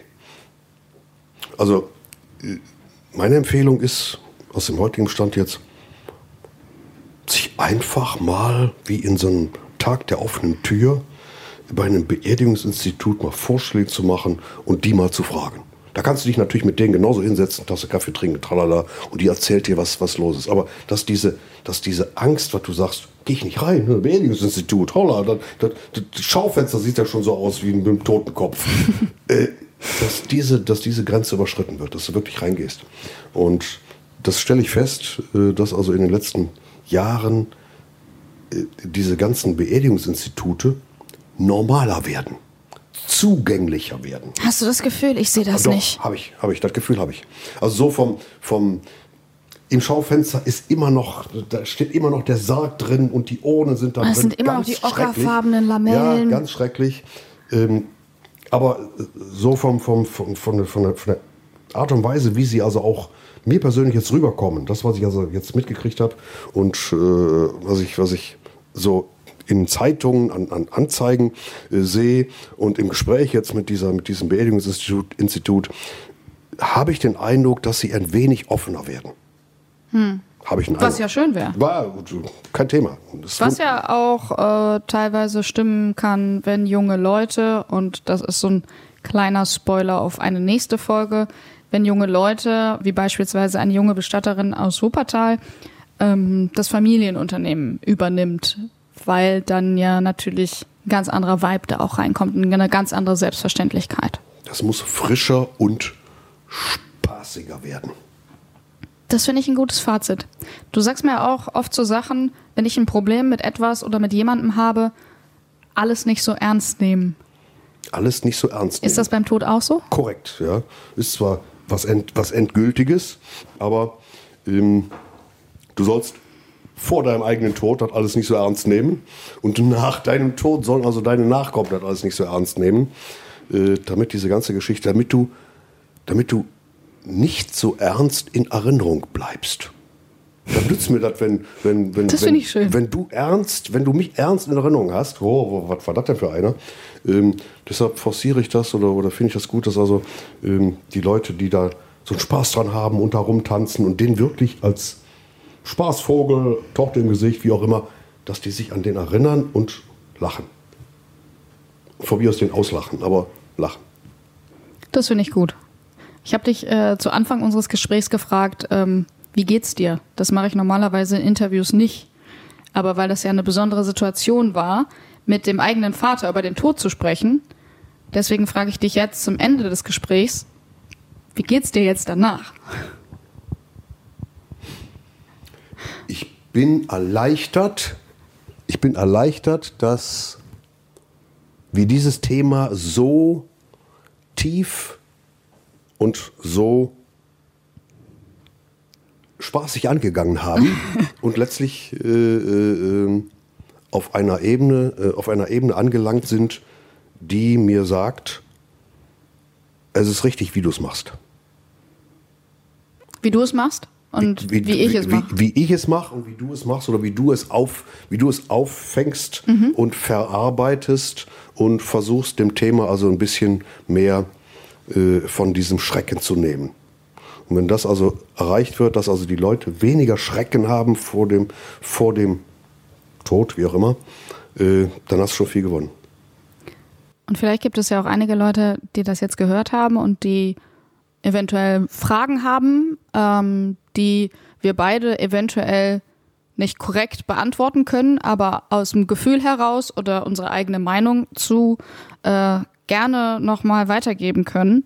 Natürlich äh, könnt ihr euch dazu einfach melden und wenn wir eventuell nach einigen anderen Folgen über verschiedene Themen zum Thema Tod nochmal zusammensetzen, können wir ja auch solche Fragen nochmal diskutieren. Gerne. Danke, Papa, dass du mitgemacht hast.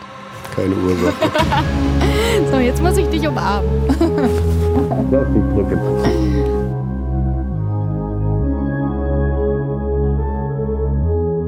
Bestatten, Hauda. Ein Podcast über den Tod, das war die erste Folge. Ich hoffe, euch hat das gefallen.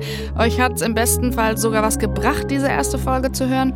Vielleicht seid ihr gerade unterwegs, sitzt später mit Freunden zusammen, sprecht drüber oder ihr lauft einfach gerade durch die Gegend, sitzt irgendwo auf der Welt in der Bahn, im Bus und äh, denkt ganz allein für euch nach. Egal wo und in welcher Verfassung ihr gerade seid. Ich freue mich wirklich sehr, dass ihr zugehört habt. Wirklich. Und ich freue mich, wenn ihr auch bei der nächsten Folge wieder am Start seid. Da wird es unter anderem darum gehen, welches Equipment man vom Bestatter seines Vertrauens überhaupt für eine Beerdigung braucht. Und ich möchte wirklich mal wissen, wie es sich anfühlt, wenn man sich lebend mal in einen Sarg legt. Ich kann und will da auch nichts versprechen, aber ich werde genau das mal versuchen. Ihr werdet dann hören, wie es war. Aber bevor es Folge Nummer 2 geben wird, möchte ich mich ganz doll bei allen Menschen bedanken, die mir unfassbar selbstlos und voller Leidenschaft geholfen haben, dass das ganze Paket hier um diesen Podcast, um Bestattenhauder so geworden ist, wie sie jetzt an den Start gehen konnte. Dazu gehört nämlich nicht nur, dass ich äh, Interviewpartner suche und mit denen dann quatsche, wie jetzt mit meinem Papa. Dazu gehören Menschen, die äh, krass was können und Bock hatten, eben einfach mir zu helfen. Dinge, die man sieht und hört zum Beispiel. Deswegen auch Chapeau und Verneigung vor, mittlerweile kann ich sie Freundin nennen, Amanda Behrens. Seit Jahren wollten wir zweimal zusammen Fotos machen. Wir wohnen beide in Köln. Irgendwie ist es nie dazu gekommen. Und äh, ich habe Amanda von meiner Fotoidee erzählt. Und äh, dann haben wir direkt bei mir hinter der Couch, dort gibt es angeblich doch ganz gutes Licht, kurz vor Weihnachten noch dieses Foto, dieses Titelfoto für Bestattenhauder geshootet.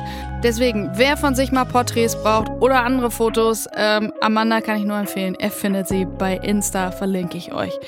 Das großartige Make-up kommt von Estelle Posse, die ich seit Beginn meiner Fernsehzeit liebe und die einfach für jede Veranstaltung, für jedes Shooting ganz genau weiß, innerhalb des WDR, außerhalb des WDR, wie man mein Gesicht anpinseln sollte. Danke dafür.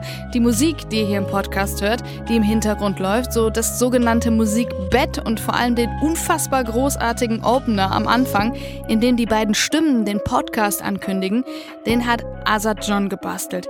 Auf Insta, vielleicht kennt ihr den da, Azad John John Futurelean, Producer und DJ aus Berlin, der normalerweise gar keine Sounddesigns bastelt, sondern Beats für Künstler wie Haiti, El Guni, Juicy Gay oder auch Craig Ignatz. Und deswegen bin ich sehr happy, dass er für mich eine Ausnahme gemacht hat und mir wirklich diesen sehr tollen Opener gezimmert hat. Und eben in diesem Opener zu hören zwei wunderbare Stimmen. Der sonore, sehr eindringlich klingende Herr, den ihr da hört, das ist Tom Zahner. Den kennt ihr entweder als Schauspieler oder als Sprecher aus Werbung im TV oder im Radio oder auch aus Hörspielen. Und der Junge, das ist Niklas, der Sohn meiner Agentin Nina bei meiner Sprecheragentur, der natürlich bei dem Job von Mama auch eben schon Sprecher ist. So, ich hoffe, ich habe jetzt niemanden vergessen. Jeder, der mir geholfen hat, soll sich angesprochen fühlen. Ich freue mich, dass ihr alle da seid, vor allem die, die jetzt zugehört haben. Ich hoffe, dass ihr wiederkommt. Das ist Bestatten Hauder. Ich bin Bianca Hauder. Bis zum nächsten Mal. Ich freue mich.